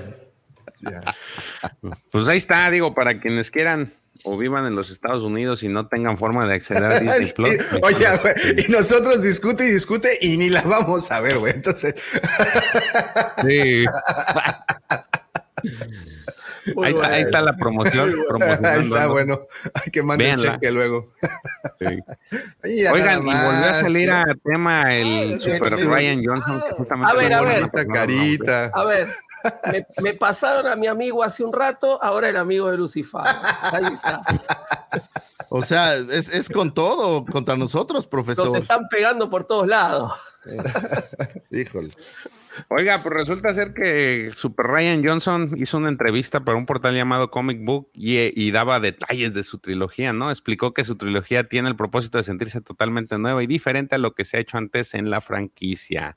Para Pues él, sí. algunos de los títulos más recientes que hemos visto, eh, que dice para ella, para él, algunos de los títulos más recientes que hemos visto en ella están haciendo justo eso y es jugar esos límites de la idea que tenemos de la galaxia lejana que la emociona. O sea que pues, se la debemos a él. Gracias, Ryan. Gracias por estas nuevas series. Es un Dice, lo que es más emocionante es dar la bienvenida a lo que es Star Wars para hacerlo de una manera en la que no hemos visto antes que sea nueva y fresca. Siento que muchas de las voces que ahora están trabajando en el mundo de Star Wars están haciendo justo eso. Y para mí eso es súper emocionante ver tantas diferentes historias. Ese es el principal, es la, la principal guía, es lo que podemos hacer, que se sienta como Star Wars, pero no hayamos visto antes.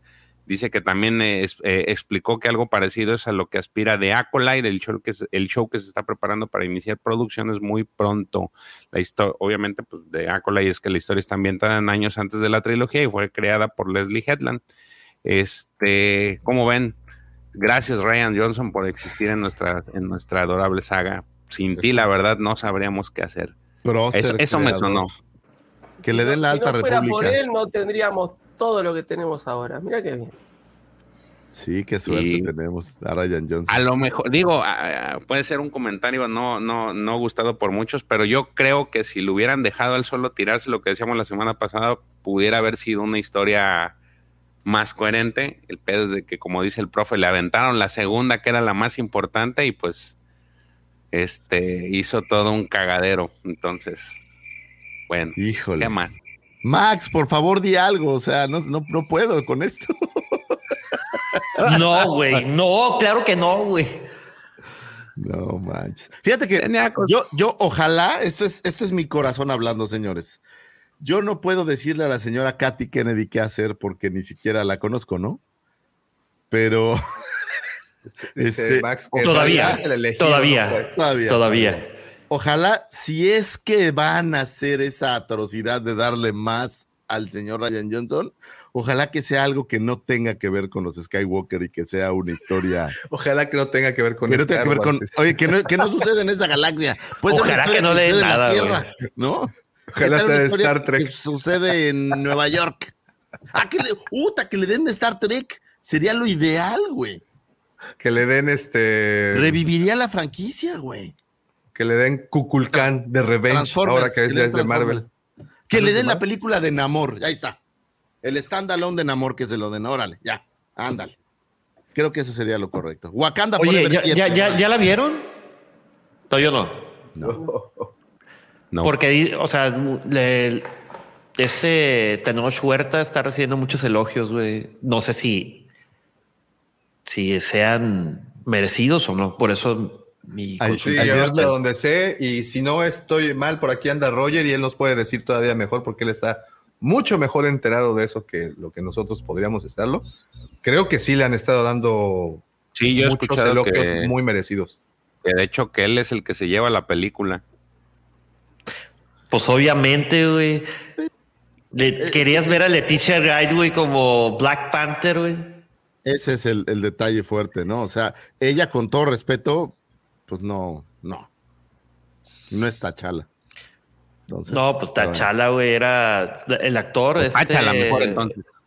No, no, o sea, Boswick este, era muy buen actor, güey. pero no, no solo en, en- en lo que es Black Panther como historia, sino en la película, o sea, la fuerza la tenía este personaje, este güey, el actor. Entonces, cambias de un actorazo a, a la chava. que Una que actorcilla. No, pero pues vamos, incluso vela, güey, es como muy flaquita, como, o sea, no, no te da esta sensación de que, de que No sea la continuación, ¿no? No es no, Cara Dune hubiera sido un hit.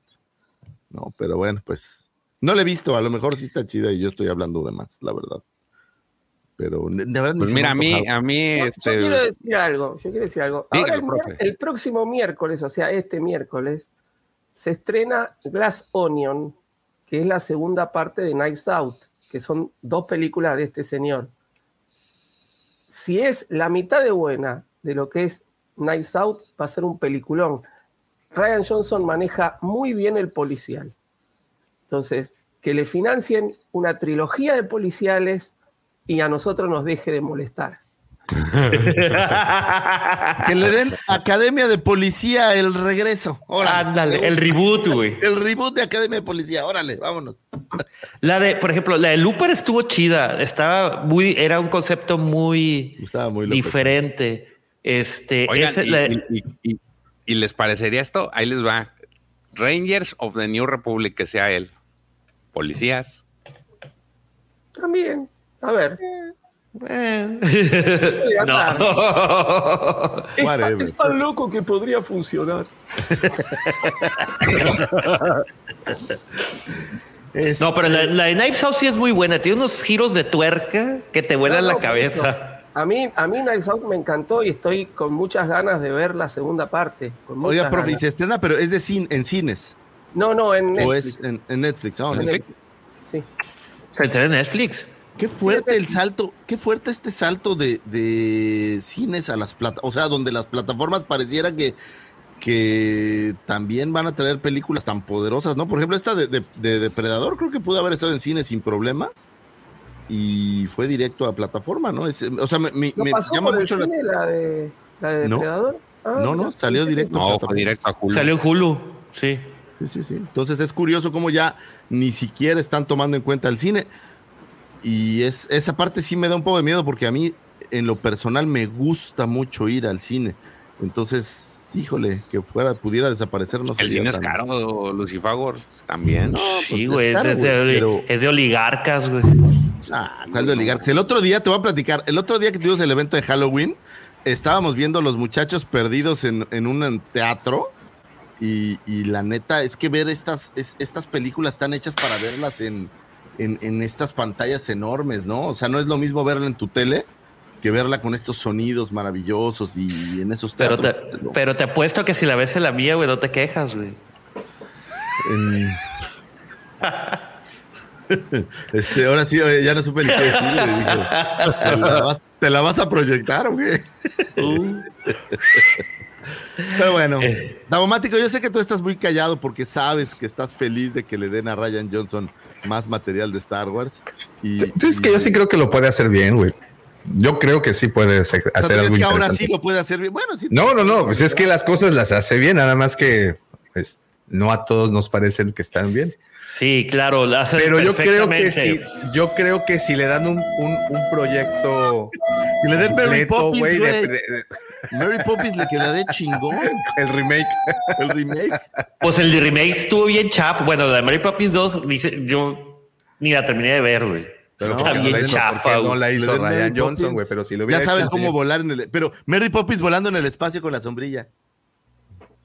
Mira, bueno. a, a su favor, a su favor está lo que decía Katy en su entrevista con Vanity de que no todos los directores este, quieren amarrarse a, son buenos. a, a varios años, no, a varios Ah. años. Y este güey parece ser que si le dan este sin bronca se, se queda colgado ahí los años que sean necesarios. Entonces creo que al menos la- la- las ganas las tiene. Que vaya a suceder, bueno, esa es otra cosa. Y que el público lo quiera, también es otra historia. Pero al menos punto a favor pues, de ese lado de que sí, sí al menos sí le, sí le muestra como que interés de genuino de querer aventarse una trilogía. ¿Sabes qué es lo más increíble en este multiverso donde vivimos? Que yo creo que sí van a acabar dándole algo y sí va a haber un proyecto, muy a mi pesar, pero tengo fe en las palabras de Davomático, en donde dice que todos podemos mejorar podemos hacerlo algo bien. Pues Oye, vamos a darle estaba viendo, ahora que este, hice el video de ayer del, de, de Acolyte, eh, la, esta Leslie Headland se candidateó en, en la alfombra roja de, de, episodio 9 y pum, le dieron, le dieron la serie. Entonces yo creo que este también a lo mejor dice, güey, si se la dieron a ella, pues nomás por decir un mensaje aquí, Katy, llámame, aquí estoy. Claro. Este güey, a cuchillito de palo, yo creo que sí. Ahí está. Y, mira que lo ha repetido. Yo, es más, yo creo que paga las entrevistas para que le pregunten eso y, lo diga. Entonces, no, vas a ver cómo ya sale. Interesante. Pues Muy bien. Habrá, habrá que ver qué sucede. Este, y ya para finalizar, digo rápido, ahí este, hay un, eh, les queremos presentar un videito a ver si puede dar. A ver. Es, eh, resulta ser que se publicó una especie de experimento, un experimento láser con Star Wars ¿Y qué hicieron estos, estos, pues este, esta gente que estaba experimentando? Pues resulta ser que hicieron ahí como que a través, enviaron un láser a, la pantalla y estaban haciendo como que las, eh, los sables láser, los estaban con este, con este láser proyectado en la, en la, en la pantalla, pues veías el movimiento de los sables láser y de los, los blasters. Se llama láser projector. Este, se me hizo curioso, eh, porque pues es algo que, como siempre hemos dicho, Star Wars ha sido como que el nicho de muchas cosas increíbles. Algunas se han estado haciendo poco a poco. Hace un par de meses o uno o dos meses estamos hablando de esta de este speeder que, ya se va a lanzar a la venta. Que este y ese tipo de cosas son la, parte genial, ¿no? Que, que, que que como de, a partir de, una historia imaginaria, pues empiezan a surgir cosas que, que te emocionan. Hemos visto también estos sables de luz que han hecho, bueno, estos lightsabers de eh, que por ahí tenemos hasta récords Guinness de las, de las personas que se avientan a hacer sus propios lightsabers. Y es algo de lo que se agradece y que te emociona, ¿no? No sé ustedes qué les parece, profe. Sí, yo cuando, cuando vi la nota esta, al principio no entendía muy bien, digo, ¿qué es esto del láser? Y después cuando vi el video, la verdad que es, es una cosa curiosa, pero yo creo que a, un, a una persona como nosotros, ¿no? que somos fan de Star Wars, poder presenciar esto así, que salen los disparos de la pantalla y como que el sable láser se acerca y demás, este, debe ser una experiencia muy, muy bonita. Yo, más que acá lo hacen con con A New Hope. Yo no me aburro de ver A New Hope. es, la que más me gusta y la disfruto todo el tiempo. Y ver esto realmente a mí me, emociona mucho. Pues ahí está, digo, ahorita igual les compartimos el link en el, en el chat para que pasen a ver este, este pequeño video, la verdad. Oye, le, mezclan, le mezclan ese este, este sistema que usan ahora las televisiones que les ponen como LEDs atrás para que se sincronicen con los colores de la pantalla y lo proyecten en la pared. ¿Los han visto? Sí, sí, sí, claro. Y esto, oh, ahí ya, y un ácido. Eso. Deja tú, Davo. Güey, tienes que tener un chingo de lana, güey, un chingo de tiempo de ocio, güey, para poder hacer esto. Digo, qué, qué, fregón que lo puedan hacer, ¿eh? Me gustaría hacer todo ese pedo a mí también, güey, pero no tengo ni el tiempo ni el dinero, güey. Sí, no. está, divertido. pero sí se ve. Se... No, pues cuántas horas no la han de haber invertido y la, los recursos. Ve nomás. Y sobre todo, déjate los recursos. Desarrollar el algoritmo y todo para este para sincronizar el mapeo no va a haber sido nada fácil. No, la verdad que no.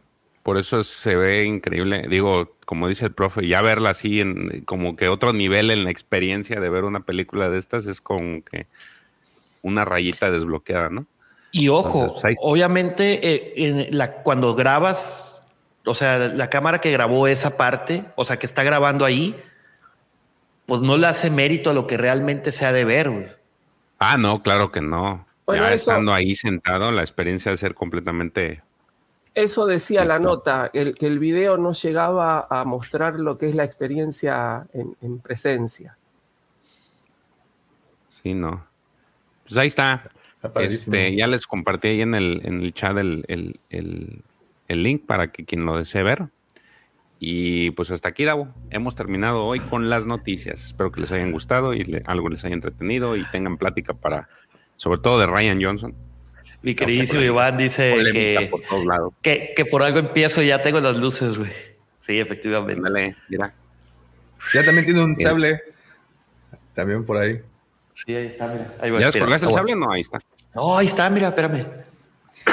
No, pues es que no se ven, nomás se ven los, los, este, los LEDs del bule. un- Muy, Bule, bule. muy bien, de, de ahí del antro, del antrucho. Este, muy bien, señor Giller. Muy bien, muchas gracias a todos los que andan por acá. Ah, mira, ya lo encendió. Ay, no, para otro lado. No, pues, ándale, ándale. Ahora tapaste con la silla. Digo, te puedes salir de la pantalla y así sí se ve. Válgame la salir Ahí está. Ay, mira. Ándale. Muy bien. Oye, sí, sí pareces streamer, ¿eh? Pues más parece. ¿Streamer o mira, te stripper? Ambas, Stripper. ambas dos.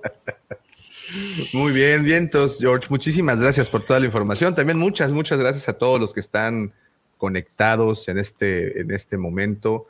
Eh, gracias por estar comentando. De verdad que sí, la información se hace más sustanciosa con todo ese aporte que todo el tiempo están, nos están otorgando. Así es que muchas gracias. Y fíjate, estábamos con Ryan Johnson. es, lo que, es lo que yo decía, Alex. Dice a Pepe le urge un decorador de interiores, pero no, él es el decorador de interiores. Y se ofendió que porque es arquitecto. Ah, que la chingada. Sí, yo no, yo no hago las líneas rectas así, güey. Las hago así. Ya me sé todos esos chistes, güey. Pero bueno, Bien, está bien. está bien. este, no, todavía no le he dedicado el tiempo. Espero este fin de semana. Eh, primero voy a empezar con la cuna de Pepito Mijito. Este, y luego ya me pasó este cuarto. Listo colgar todavía los monitores y Tres años más tarde. Sí, güey, ya sé. Oye, pues es que tengo- he tenido demasiado trabajo. Gracias, gracias a Dios. La verdad. Muy bien, muy bien. Oigan, y les digo, estábamos con el tema de Ryan Johnson y que le van a entregar un proyecto y vamos a ver qué es lo que hará ahora para la televisión. Y la semana pasada justamente hablábamos de los directores que habían trabajado para las películas y esta semana pues vamos a darle un poquito más, vamos a, a estirar un poquito más la liga y ahora quiero que, que queremos platicar de los directores, pero de las series que han aparecido en la televisión, que ahora sí ya podemos tener un punto de comparación debido a que no es una sola, ya tenemos cuatro series eh, en pantalla, eh, empezando con el Mandalorian, que además el Mandalorian y sus dos temporadas, pues ha sido una, una pasarela, ¿no? De, de directores. Después tuvimos el libro de Boba Fett, o para muchos Mandalorian 2.1 que también ahí tuvimos un directores. eh, luego regresamos con Obi-Wan Kenobi y eh, cerramos al momento, no digo, no hemos cerrado esta semana, se termina ya la primera temporada de la serie Andor, que también ha sido pues un desfile de al menos cuatro buenos, o lo que nos mostraron al menos, buenos directores. Eh, ahora tenemos en, información, como nos platicaba George hace un ratito, pues Ryan Johnson ahí se perfila, las series que vienen como de Acolyte, Skeleton Crew, creo que vienen cosas muy interesantes. Y evidentemente Disney tiene el poder tanto económico como los fierros necesarios pues para atraer gente muy talentosa que no dudo que esa siempre haya sido la intención, traer gente muy, muy talentosa a estos proyectos.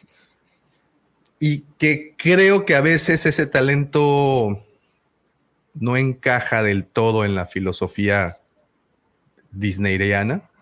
y es cuando pasan cosas raras. Pero bueno, vamos a platicar de eso y demás cosas. Y la primera pregunta, la que, la que les hago, jóvenes, es, al momento ustedes, ¿cuán, ¿quién creen que sea el mejor director, o perdón, la mejor o el mejor director que ha tenido una serie anim- eh, live action de Star Wars? ¿Tienen algún gallo? ¿Alguien que quieran lanzar al ruedo? Yo le voy a Deborah Chow. Débora. Chow, profe. Sí. Taika Waititi. George. Me, me gustó mucho el episodio 8 de la primera temporada del Mandalorian. Digo, también, bueno, ok, perdón. George, ¿tú? Mm, Yo me iría por. Híjole, es que es bien difícil. Creo que los que los, los capítulos que ha hecho Bryce Dallas Howard me han gustado mucho. Esos, esos son, son. Pero no sé si sea también por los personajes que ha introducido en sus en esos capítulos. Pero sí, yo me iría. eh, también pudiera ser este Deborah Cho. Creo que son las, las más las, las que yo me iría. ¿A poco no les gustó, por ejemplo, el, el último episodio de la segunda temporada, El Rescate? Con este. Peyton- con Peyton. Con Peyton Reed. Sí. Sí, son buenos. Sí, va a ver, es que te digo, es, una- difícil, pero Claro, no Profe. es una cuestión de que, de que no me gustaron todos los demás. Es una cuestión de que por determinadas elecciones por ahí que hace un director, te, te gusta justo ese. ¿no? Es decir, no es que los otros no me gustaron, por ejemplo. Me, me- me ha gustado todo, en, en definitiva.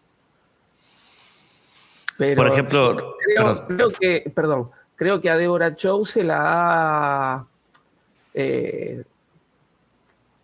subvalorado, por decirlo de alguna manera, o menospreciado bastante, y me parece que es una gran directora. Yo creo que ha hecho muchas cosas, por lo menos que a mí me gustan mucho. Por ejemplo, a mí me gustó lo, el episodio que dirigió Robert Rodríguez. Me agradó mucho el guiño de Machete, güey. Digo, es algo que solamente Robert Rodríguez hubiera hecho. Traerse Machete. O pinche Machete va a todos lados. Claro, pero ves, por ejemplo, eh, Machete, o, el actor, está ya dentro de lo que es la diégesis de Robert Rodríguez, ¿no? Entonces, Robert Rodríguez, vos sabés cómo es, es un director muy particular, tiene sus cosas que las pone en todos lados, y lo, lo tomás o lo dejás, te puede gustar o no.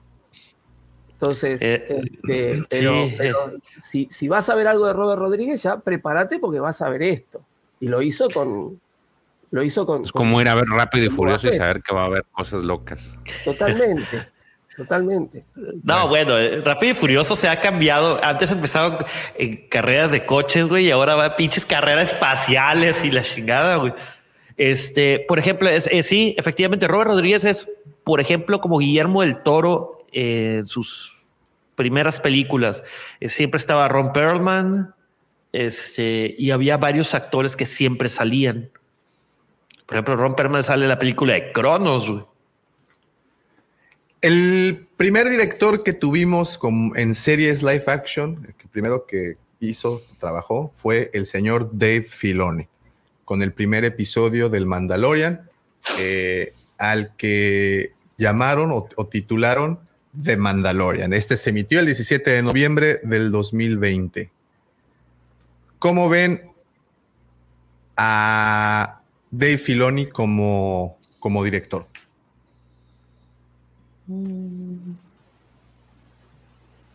¿Les gustó? Sí, ¿Les ha gustado lo que ha hecho? No se amontonen nomás uno. ¿No? Sí, A ver, pues lo hizo el- bien, el lo hizo primer- bien. La el neta, primer el primer episodio lo hizo bien. Lo hizo muy bien. El primer Lo hizo episodio del bien. Mandalorian creo que es por lo que ah, muchos se engancharon y pues terminó jalando, ¿no? A mí me dio gusto verlo porque se salió de la, de la caja en la que estaba metido. Creo yo que eso, le- es- eso le da todavía un, un handicap más eh, porque él lo habíamos, estábamos acostumbrados a ver dando dirección en series animadas. Entonces, el hecho de que diera ese salto de calidad hacia la serie eh, se agradece. Inclusive también por ahí el, episodio de, de es de, eh, yo creo que visualmente está muy bonito. Y creo yo que es esa parte. Ahora, también no hay que, este, independientemente de esto, a este cuate se le debe que, que las precuelas las quieran. O sea, eh, eh, él es el artífice de que las, las, las historias de las precuelas tuvieran, eh, tuvieran un, un giro de, de, que no las querían hacer ahorita el producto que más quieren y que piden, ¿no? Entonces, ahora, ahora sí que honor a quien honor merece. Pero, a ver, totalmente de acuerdo. Pero ¿quién se lleva más los, o sea, las guirnaldas? ¿Se la lleva Dave Filoni en el primer episodio o se las lleva John Favreau porque él fue el que escribió el, episodio? No, estamos hablando de, él, no, no de, la. no, yo lo sé, yo lo sé, yo lo sé. Este lo hizo muy bien. Es que si te pones así, pues yo, yo lo que voy a decir es, pues la neta Fabro es el que es el pistolas, porque para mí, eh, lo que les he dicho siempre, él, él está atorado con precuelas y él les vende las precuelas y las va a exprimir. Decía por ahí el, en el primer capítulo de, de, con el profe, decía este eh, Max que, que, Drácula la exprimieron como limón y es lo que está haciendo él. Entonces, para mí, eh, a mí me gustaría que se salga de la zona de confort y esto, digamos que de alguna forma fue el parteaguas para empezar a explorar otras cosas. Entonces, sí, no, o sea, separando y dimensionando las cosas. No es, no es lo mismo trabajar en animación que trabajar en acción real, ¿sí? Eh, aunque parezca mentira, pero el, animador tiene otro, otro ojo, ¿sí? El animador tiene otro ojo que eh, es diferente a los que trabajamos con, con, actores, ¿no? Es decir, yo cuando yo estudiaba en, la, escuela donde yo estudiaba estaba la parte de animación y la parte de este, actores, digamos, ¿no? Entonces, cuando hablábamos con la, gente que hacía animación, miran en cámara lenta. Ellos ven todo en cámara lenta porque tienen, que tienen un, detalle para el cuadro que por ahí no lo tiene un director común. Pero eso, a la hora de pasar a, a trabajar con actores, que se hace mucho más rápido, le juega en contra. Yo creo que Filoni está aprendiendo, él mismo lo dijo también en alguna entrevista, ¿no? Ha recibido también mucha ayuda de Fabro para, para estos episodios que él dirigió. Eh, es correcto, lo que hizo es correcto. No me parece que haya descollado, pero sí es correcto y está bueno que, que se haya salido de su zona de confort y esté aprendiendo otras cosas. Muy bien. Sí, a ver, eh, disculpe que los interrumpa. Eh, Lucifagor tuvo que salirse de imprevisto porque tiene que tener un tema, se disculpa con todo el Wampa Auditorio este, y los Wampa Escuchas cuando vayan a escuchar esto en la versión podcast. Profe, veo, veo que echaste tus fichas para Débora Chao. Sí, me encanta. Me encanta, me encanta. ¿Cuál crees que haya sido su mejor acierto? Ah, yo, la desestructuración con la cámara. Amo la cámara en mano. Te rompe todos los esquemas. Te rompe todos los esquemas. Te genera una incertidumbre, te genera una inquietud, te genera eh, eh, una inseguridad al, al, espectador, ¿no? Hablando del espectador. Y creo que ella lo hace muy bien. De hecho, muchísima gente con la que he hablado y muchísima gente que he visto en otros programas este, se sintieron mal con la, con la cámara en mano y decían, no, porque parecía que el, que el, camarógrafo tenía Parkinson. No, esta es una elección estética, está hecho a propósito justamente para desestabilizar al espectador. Ese movimiento que imprime la cámara en mano y que no te lo da la cámara fija, hace que el espectador necesite eh, sentirse seguro. Y esa inseguridad que transmite eh, te, logra una profundidad este, dramática en las escenas que la cámara fija no te da. A mí me fascina la cámara en mano. Y yo cuando vi que, prácticamente Obi-Wan Kenobi la, la tiene en gran, en gran porcentaje hecho en cámara en mano, lo aplaudí. Me encanta, me encanta cómo trabaja esta mujer. ¿Tú qué dices, George? La verdad es que sí, sí es, es algo de lo que yo escuché mucho, que la, mucho, mucho de la queja que, que, que tenían con ella. Pero como dice el profe, estos son temas de, son la personalización que tiene cada director ¿no? de su trabajo. Hay quienes son, eh, manejan este, esta forma de, de dirección en cámara en mano y, y no es que sean malos directores, simplemente que es una decisión personal y con la que les gusta trabajar, como en cualquier, no sé, en cualquier trabajo. A lo mejor algunos son diestros en ciertas cosas y, y- lo ves. Ahorita que estamos en el mundial, pues no vas a poner un defensa de delantero porque pues su, su, su este su área de expertise es la defensa, ¿no? Y es lo, es, es similar a lo que vemos con Débora. A mí la serie de, de Obi-Wan me gustó mucho.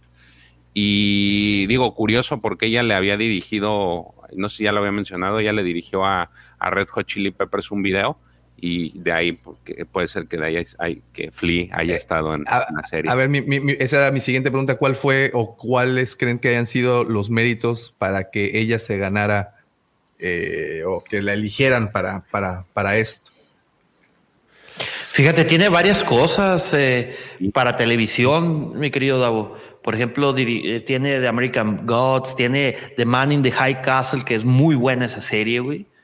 Este, tiene The Better Call Saul, you name it, Mr. Robot también. O sea, ya, ya viene de Ya varias friki bagaje. series. Sí, ya, ya, ya tiene varias friki series, güey. Este, pues yo creo que su, su currículum habla por ella, güey. ¿Quieren Es muy buen buena directora. currículum? Eh, güey currical.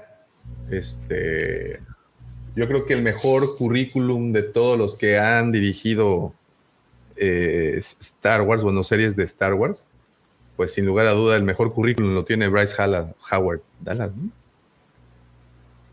Bryce Dallas Howard, güey. Ella, perdón.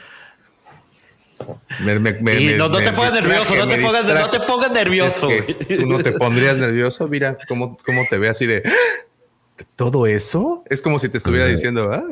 No, papá, es como ella me vería a mí, que chiquito. Sí, así, ¿qué es esa madre? Puta, güey. Así que no mames, güey. ¿Tú eres el de Tinder?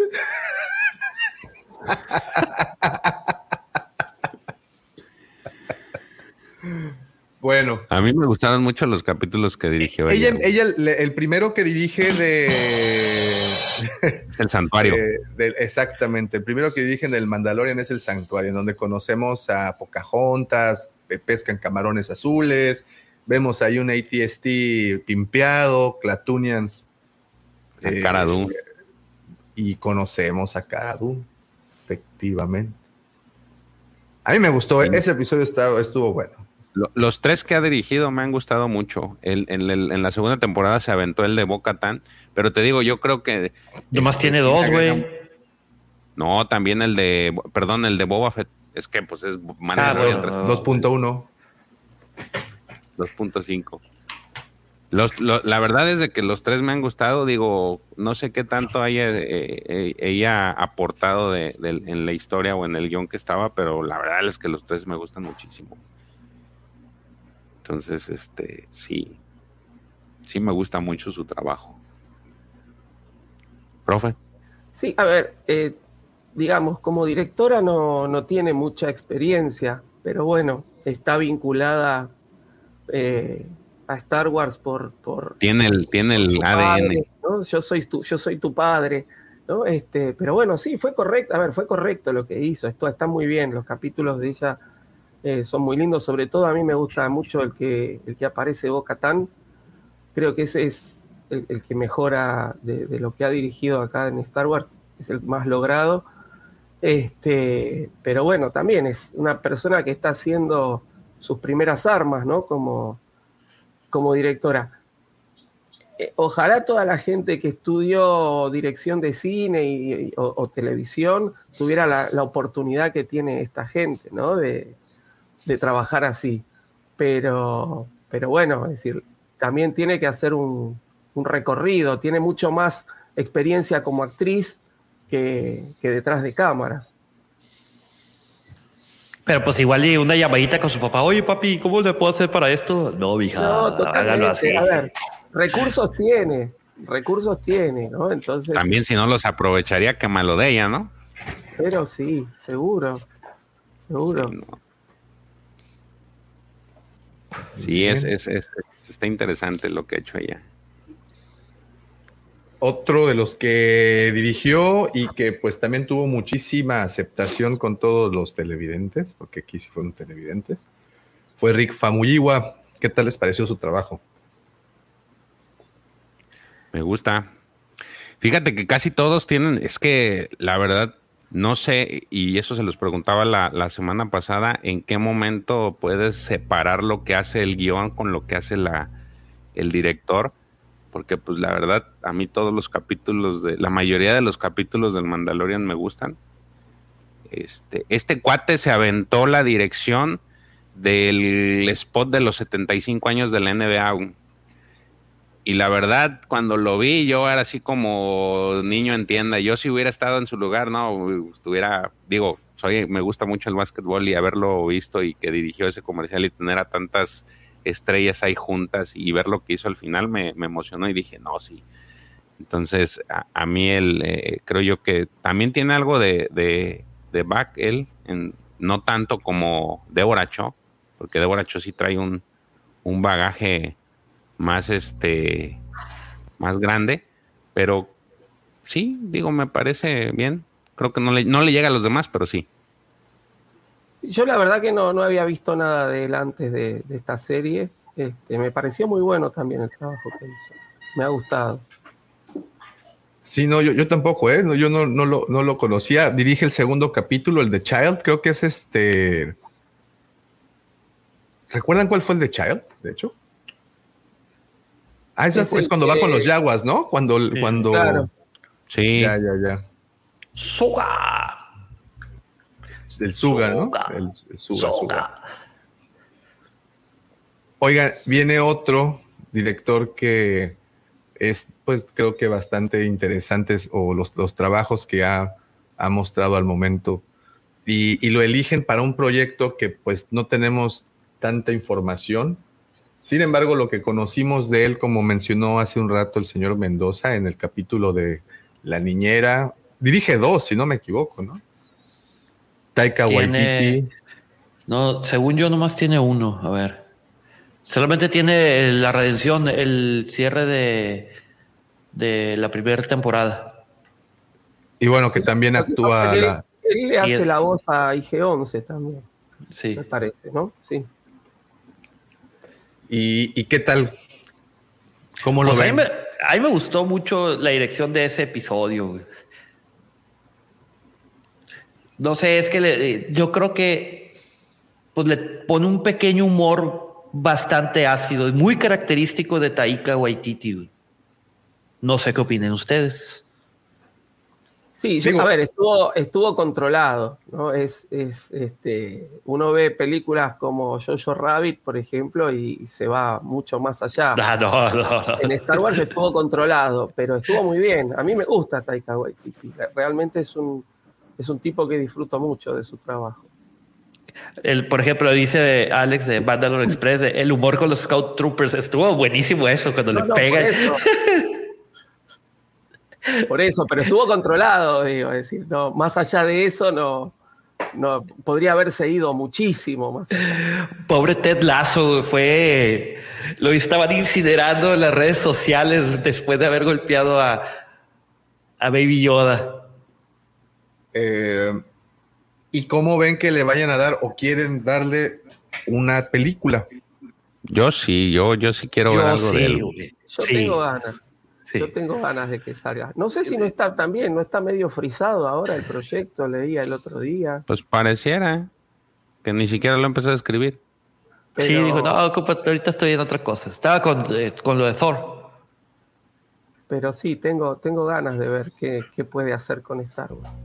¿Qué les ha dijo como que, que se va a alejar de lo que es toda la rama Skywalker, entonces como que va a poder hacer un poco su, su métier, ¿no? Ahí el, Taika Waititi sin, sin tanto drama, porque no, nos va, no va a estar tocando por ahí la fibra del fan viejo. Las fibras de los cánones. Claro. De los, de los talibanes del canon, dice. De los talibanes del canon. Sí, yo creo que estaría, este, va a estar divertido. Taika Waititi, de los mejores, ¿no? Que se les ha tocado, que les ha tocado estar en, en el proyecto. Bueno, vámonos con uno más este polémico, sobre todo porque, pues, como que gustó, pero luego ya no tanto. Como que sí, sí. O sea, sí, pero no. O sea, pero sí, pero pues, pero luego, pues no tanto. Robert Rodríguez como director, y hay que separarlo, ¿no? Este fue aquí, dirigió y, y después produjo o, o, fue como showrunner de, un, de, un, de, un, de una serie. Pero primero, como director, en donde reintroducen a Boba Fett. ¿Qué tal les pareció ese capítulo? Yo lo disfruté mucho. Yo lo disfruté. A ver, pero es, es, como decíamos hace un rato con Pepe. Si vas a ver algo de Robert Rodríguez, prepárate, porque tiene su impronta. ¿sí? Tiene su impronta. Es muy personal. No, no podés ver algo de Robert Rodríguez y esperar una cosa más tranquila. Va a ser muy frenético, con, con cortes todo el tiempo, con los personajes saltando, volando, girando, dando vueltas. Es, es, es lo que hace él. Y, y puso su impronta. A mí me gustó. A mí me gustó. Sé que hay gente que, que, que, no, que no está tan, tan contenta. Pero bueno, es decir, si no, no lo veo. Claro. A mí me gusta también Robert Rodríguez, pero es eso que dice el profe, es más por porque ya sea lo que le tiro cuando veo sus, sus películas, ¿no? Y es muy similar a lo que hace este Tarantino, ¿no? Es, es, un cine similar al de Tarantino. De ya autor. sabes, cuando ves Tarantino, sabes a qué le vas a tirar y sabes que te va a gustar. Yo creo que este Tarantino y Guy Ritchie son de los que más me gustan por ese tipo, porque le meten este, este, este, este, esta humo, entre sátira ácida y, y, y, negra y a sus historias que, que también están plagadas de, de, de, acción así medio frenética. Entonces, sí, a mí, a mí me gustó. Pepe, ¿qué tal te pareció? Fíjate, lo que comenté, justamente este, vuelvo a, a retomar la conversación que, que la plática que, te, que, teníamos hace rato, pues es que digo, no, definitivamente no es el mejor de la serie de, o sea, de, de, los live action, pero es, es, parte de esa nostalgia, de eso, pues ya venimos acompañando a Robert Rodríguez desde el, el mariachi. Entonces es, es, es, es como que apoyarlo, ¿no? Tiene, obviamente, tiene sus, sus imprime sus matices perfectamente y ya sabes eh, que va a salir algo, este, que va a salir machete, eh, Mexican standoffs de repente. Digo, no, yo creo que eh, le a la serie, a la saga, le pone algo diferente.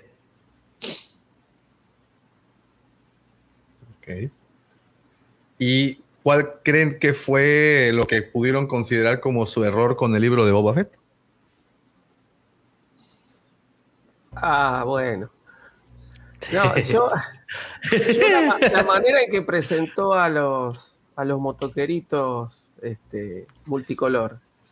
¿no? Creo que ese es el peor, el, el, Creo el que, pecado, ¿no? el pecadillo. Sí, que tendría que haberlos presentado de otra forma y hubiera funcionado. No digo que, que no los tenían que poner, pero a mí, para mí lo que falla es la presentación. Si los hubieran presentado de otra manera, este, desentona mucho. Claro, ya ahí por ahí no hubieran desentonado, pero sí, eso, eso para mí es el, el mayor error.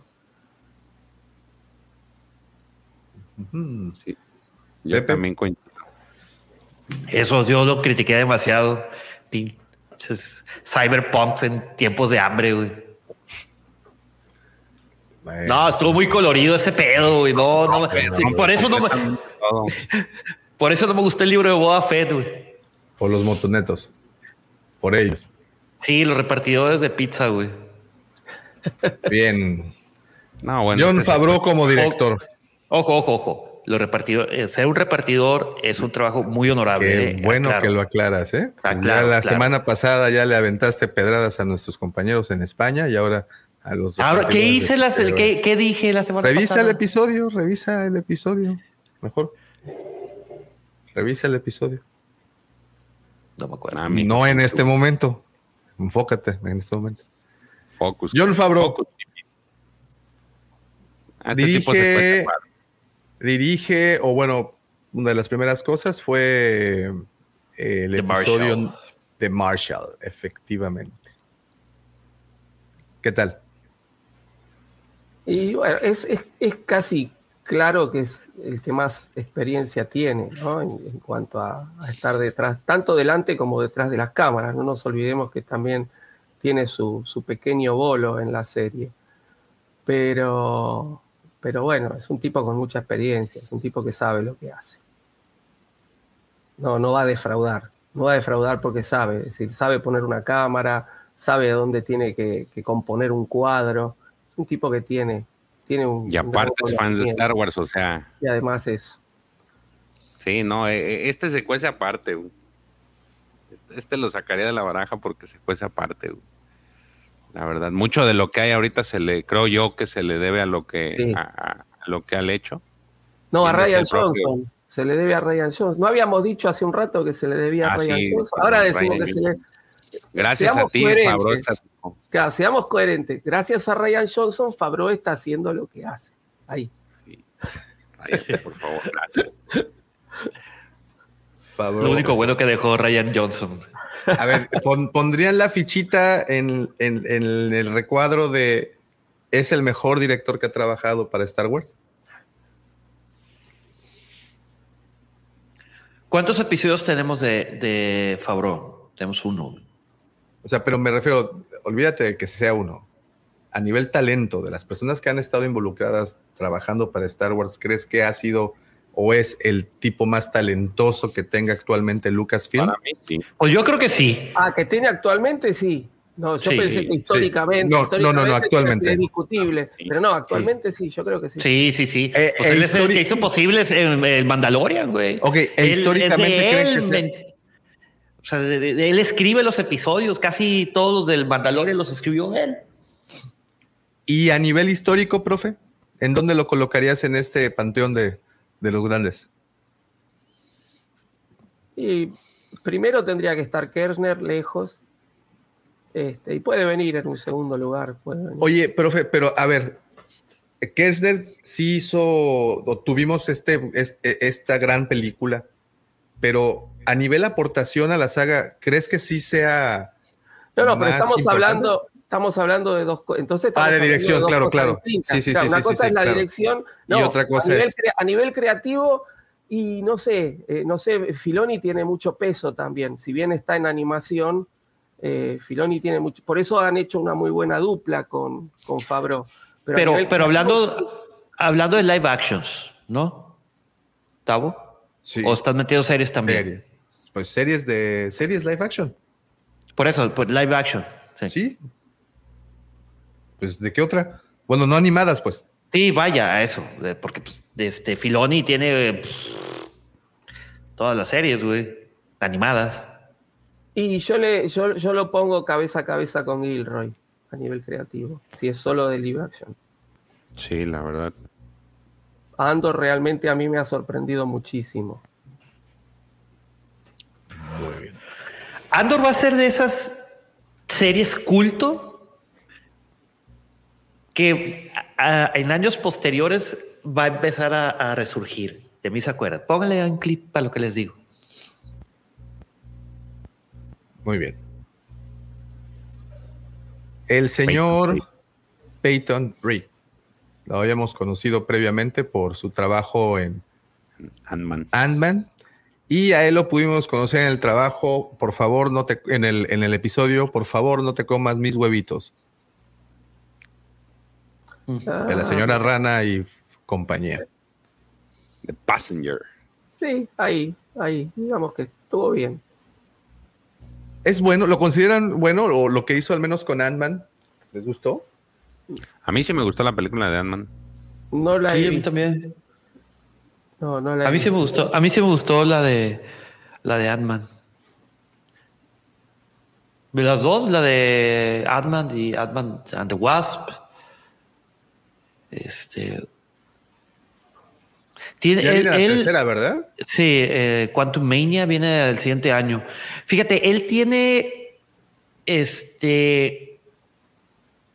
Él tiene más series cómicas, güey. Ok. Entonces, o de un humor más light.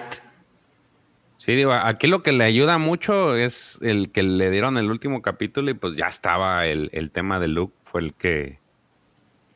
Pues ese le hizo un Sí, paronón. sí, sí le metió, sí le metió bastante drama a esa escena, güey. Por eso, pero, Cuando todo pero se ve perdido. Integrar a Luke en la, en la escena, pues ya, ya, es, ya era una, eh, eh, una apuesta eh, que si no le salía bien, Uta le me lo funaba. Entonces, eh, por eso te digo, el, el, ahí lo que le da el levantón es, es esa parte de Luke que la supo, la supo manejar bien. Sí. Oye, este, bueno, creo que ya hemos tenido esta plática este, previamente, pero ¿quién esperaban que llegara en el, en el cierre de temporada? Rápidamente nomás, sí, para recordar viejos tiempos. Para recordar ese 18 de diciembre, mi cumpleaños del 2020. Ya no me acuerdo, Pepe. ¿Para qué te miento? No me acuerdo qué, qué esperaba, pero pues qué bueno que llegó Luke. No, yo creo que no esperaba, creo que no esperaba nada a, a nadie en particular. Estaba como preparado para la sorpresa, digamos. Y bueno, me sorprendió mucho y muy gratamente que fuera Luke. Era, estaba en Azoka, estaba. ¿Quién más? Ezra. Sí, yo, a ver, si, Ezra. Desde siempre. por alguien, yo hubiera, hubiera pensado por ahí más en Ahsoka, Ezra y todo eso, ¿no? Porque no, no, no, no lo veía como muy relacionado, pero estuvo bueno que fuera. Se hablaba de Plo Koon también, decían no, porque va a aparecer Plo Koon. Se hablaba de Cal Kestis. Cal Kestis Inclusive me acuerdo que aquella vez que hicimos como que una, una, este, una apuesta de ver quién sale, quién va a salir. Pues nadie, güey, nadie latinó. Lux, que, Nadie la- Lucas No, sí, hubo- Trotacielos. hubo- hubo gente que sí dijo que Luke. ¿Sí? Sí, sí, sí, sí. Yo decía que Cal Kestis y, y no. Pero te, te digo, o sea, la- lo, lo de él, lo que le hizo el paro fue que manejó bien esa parte de, de Luke. Ya con eso, digo, el capítulo en sí está bien padre, son de los capítulos que he visto varias veces por toda la, toda la secuencia que hay. Este, pero sí, el, el- definitivamente el- el- la parte es- del, del Luke es la que, la que termina pesando más, ¿no? Muy bien. Carl Weathers. Rick. Weathers como director, él lo pudimos ver en En el capítulo 12. En el, sí, chapter. El asiedo de Siege. No, pero también en, en el libro de. Bueno, sí, también es correcto. ¿Cómo Pues lo es ves? que fue el, fue el Sí, primero, sí, sí, sí, ¿no? fue el razón. primero. Sí, sí, sí, sí, sí, sí, sí. You- tú tienes razón. ¿Qué tal les gustó Cuando ese no. episodio? Sí, estuvo bien. Estuvo bien. No, creo que no hay nada demasiado relevante. Estuvo correcto, estuvo bien hecho. Eh, eh, fue un episodio de transición. Oh, ya, ya recuerdo. Son de Ya sus primeros recuerdo. pininos, ¿no? Como, como director. Creo que fue su primera chamba, ¿no? Creo que sí. Sí, sí, sí. A ver, muy bien. Tenemos a este otro, Steph Green. Dirigió el segundo capítulo del libro de Boba Fett. Y pues no. Tan, tan, tan relevante fue que, que no nos alcanzamos de ella, ¿va? Que no sale la foto. Steve Green, ahorita, a ver, aquí está la foto. A ver si la. Steph. Ah, no. Ella merengues. No, ¿verdad? ¿Ella Pues cuál no. dirigió? Eh, las, las tribus de Tatooine. Las tribus de Tatooine. donde pues conocen a, a donde el menso este se involucra más con, con la gente, ¿no te acuerdas? Eh, no. ¿Pero es del libro de Boba Fett? Sí, del libro de Boba Fett. Ah, ya, ya, ya, ya. Es que me quedé así como que del mando esta, ¿cuál dirigió? No, no, no, no. Bueno, es que se parece, pero no. No, no es el man. Fíjate que de ella sí no, no, no sé en qué haya trabajado. ¿En qué otra cosa? Ella ha trabajado, ahorita te digo. Eh, a ver. En muchos capítulos de, para series de televisión. The Americans, Watchmen. eh, Billions. de- Luke de Cage. esa que decía Pepe, el hombre de del Man in- castillo. de- de Man Esa es muy, esa es muy buena, eh, te la recomiendo, Davo. Eh. Ah, mira, Te Luke recomiendo. Cage. Sí, sí, sí. Sí, he escuchado buenas cosas de la serie y del libro, de las dos. Entonces, sí, ya pronto. Es Bates de- Motel. Ah, yo sí Ah. vi la de Bates Motel, la del hotel este de la historia de, Norman de- Bates. de Norman Bates. Billions, como decía Pepe. Pues nada más. El que diriges donde están ahí como al final bailando haciendo esto tipo danza con lobos. Anda. Sí. Ah, y está chido ese, ese capítulo. Está muy chido. bueno ese capítulo. Sí, sí, sí me gustó. Ándale, exactamente. Pues bueno, esos fueron al momento los directores que han trabajado con The No, te faltó, te faltó Kevin Tan, Tancaroen, Tancaroen, Tancharroen, no sé cómo pronunciarlo, güey. Ah, ¿En cuál? ¿Cuál dirigió? Eh, Ah, ya, ya, ya. también ya, un sí, sí, episodio sí. de El, el 4 de Boba Fett, The Gathering Storm, la tormenta que se avecina. No me acuerdo cómo le, le- le pusieron.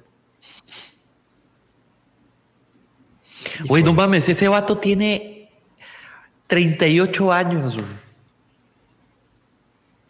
A ver. Y ya dirigió un episodio de un live action de Star Wars. güey. Oye, pero Wow. es. Es el mismo de. De, de Spider-Man. ¿Quién? Este güey. Kevin. De- o sea, el actor de Spider-Man, el amigo de, de Peter Parker. No, no, no. El gordito. Ajá. No, claro que no. No. No, güey. Es que se parece. Oye, este, este tiene un bagaje bien chido, güey, porque él hizo un.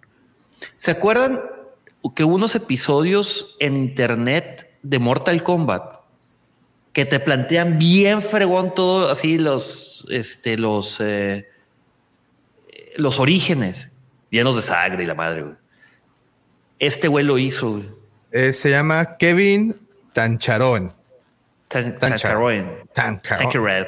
Tancaroen. Ok. eh, a ver. Pues sí, sí tiene varias cosas como director. Tiene un chingo, güey.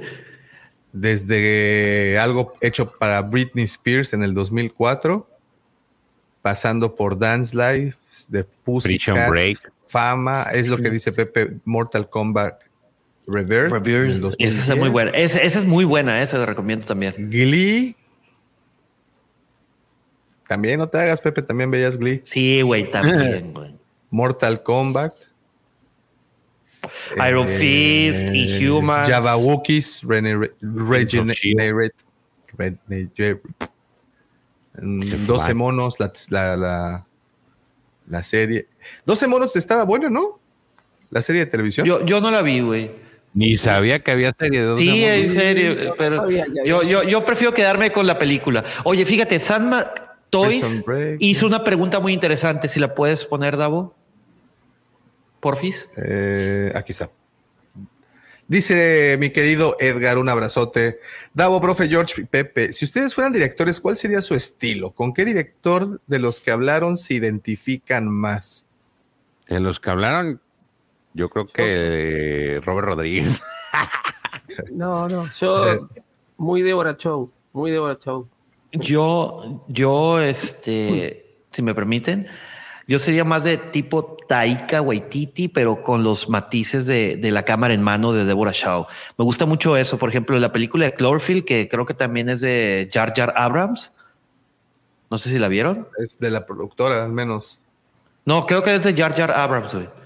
O sea, La primera, es Bad Robot, es Bad Robot, pero no sé si él la dirige. La de Ahorita te, ahorita te voy a decir. Bueno, este sí, ajá. Ah, no, es de Matt Reeves. Ok, no. Eh, así, sería un humor ácido tipo Guy Ritchie. güey. Pepe sería como de la risa en vacaciones, güey. Ey, el estilo de Pepe es como para dirigir a Alfonso Sayas y tun, Tuntún. Vasito tun, tun.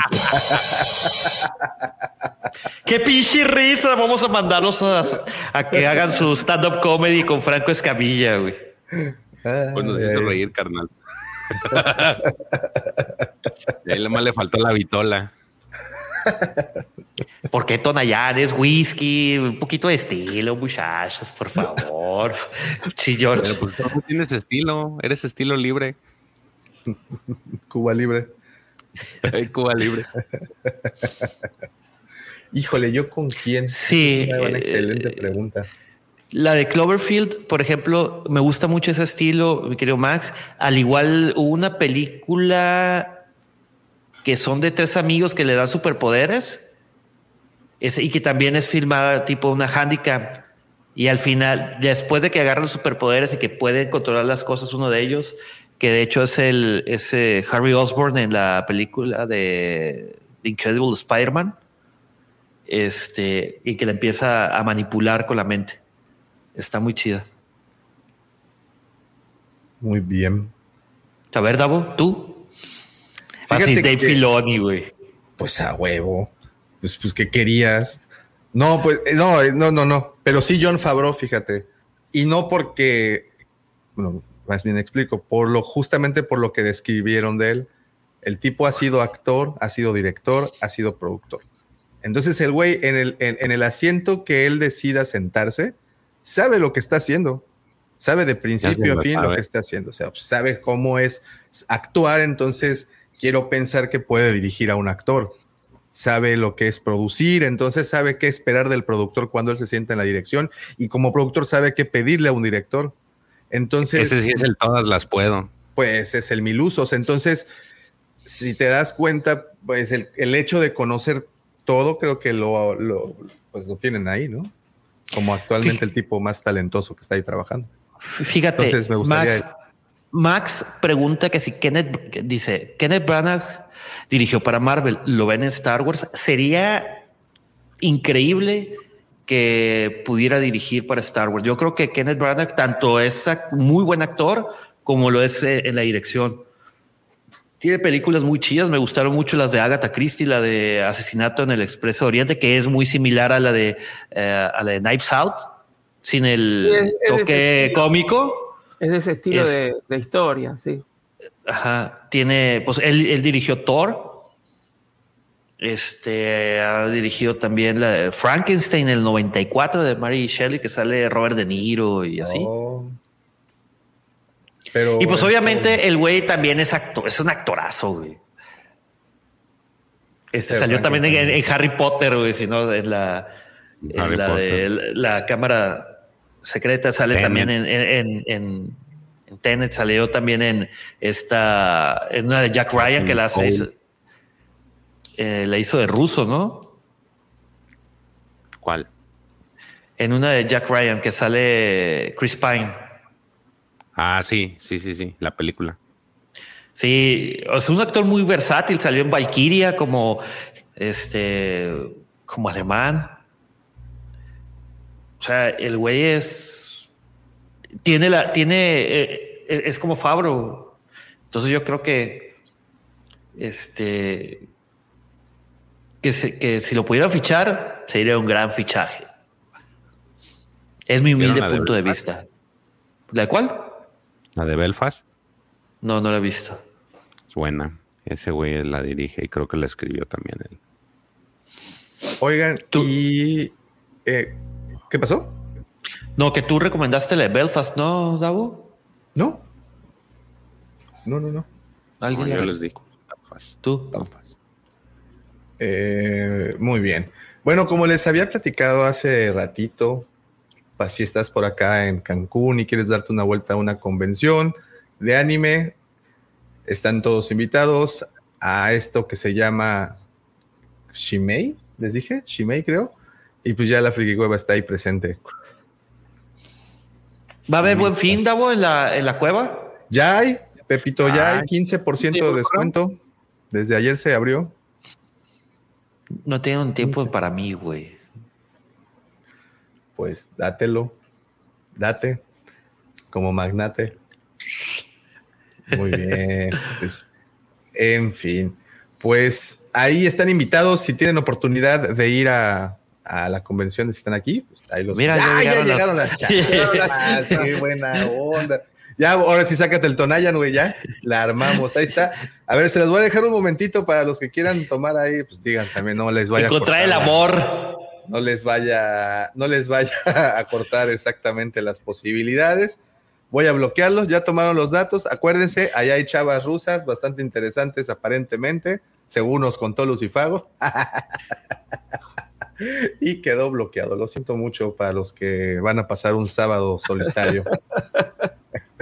Muy bien, eh, dice... ¿Dónde es la eh, convención, dicen? eh, es en el colegio Boston. Esto está aquí en Cancún, en- al final de la Avenida Andrés Quintana Roo y Avenida López Portillo. Este, perdón. Ahí vamos a estar. Yo en un ratito llego por allá para, para ver qué, qué otros locales hay. Mi hija quiere ir a ver tarjetas de Pokémon, entonces, pues, vamos a ir a ver. You gotta catch them all. Pokémon. Pues sí, les gusta. Fíjate. No, por eso, you gotta catch them all. Acuérdate que era la, la catchphrase. No, y, y- y fíjate que el que organiza este evento justamente eh, es, tiene un canal de Twitch de Pokémon y trae torneos grandes, de- que de hecho este es un torneo de, de Pokémon. Ya. Pues ahí también para los que estén interesados, pues ya. Entonces, Edgar, en el colegio Boston, ya te las sábanas. The circle is now complete. When I left you, I was but the learner. Now I am the master.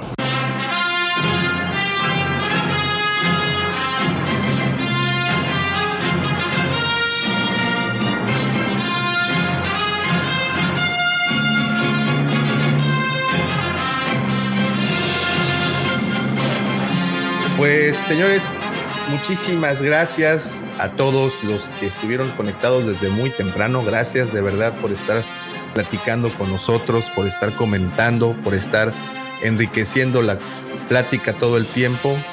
Esto de verdad que hace que el podcast sea mucho, mucho más ah, interesante.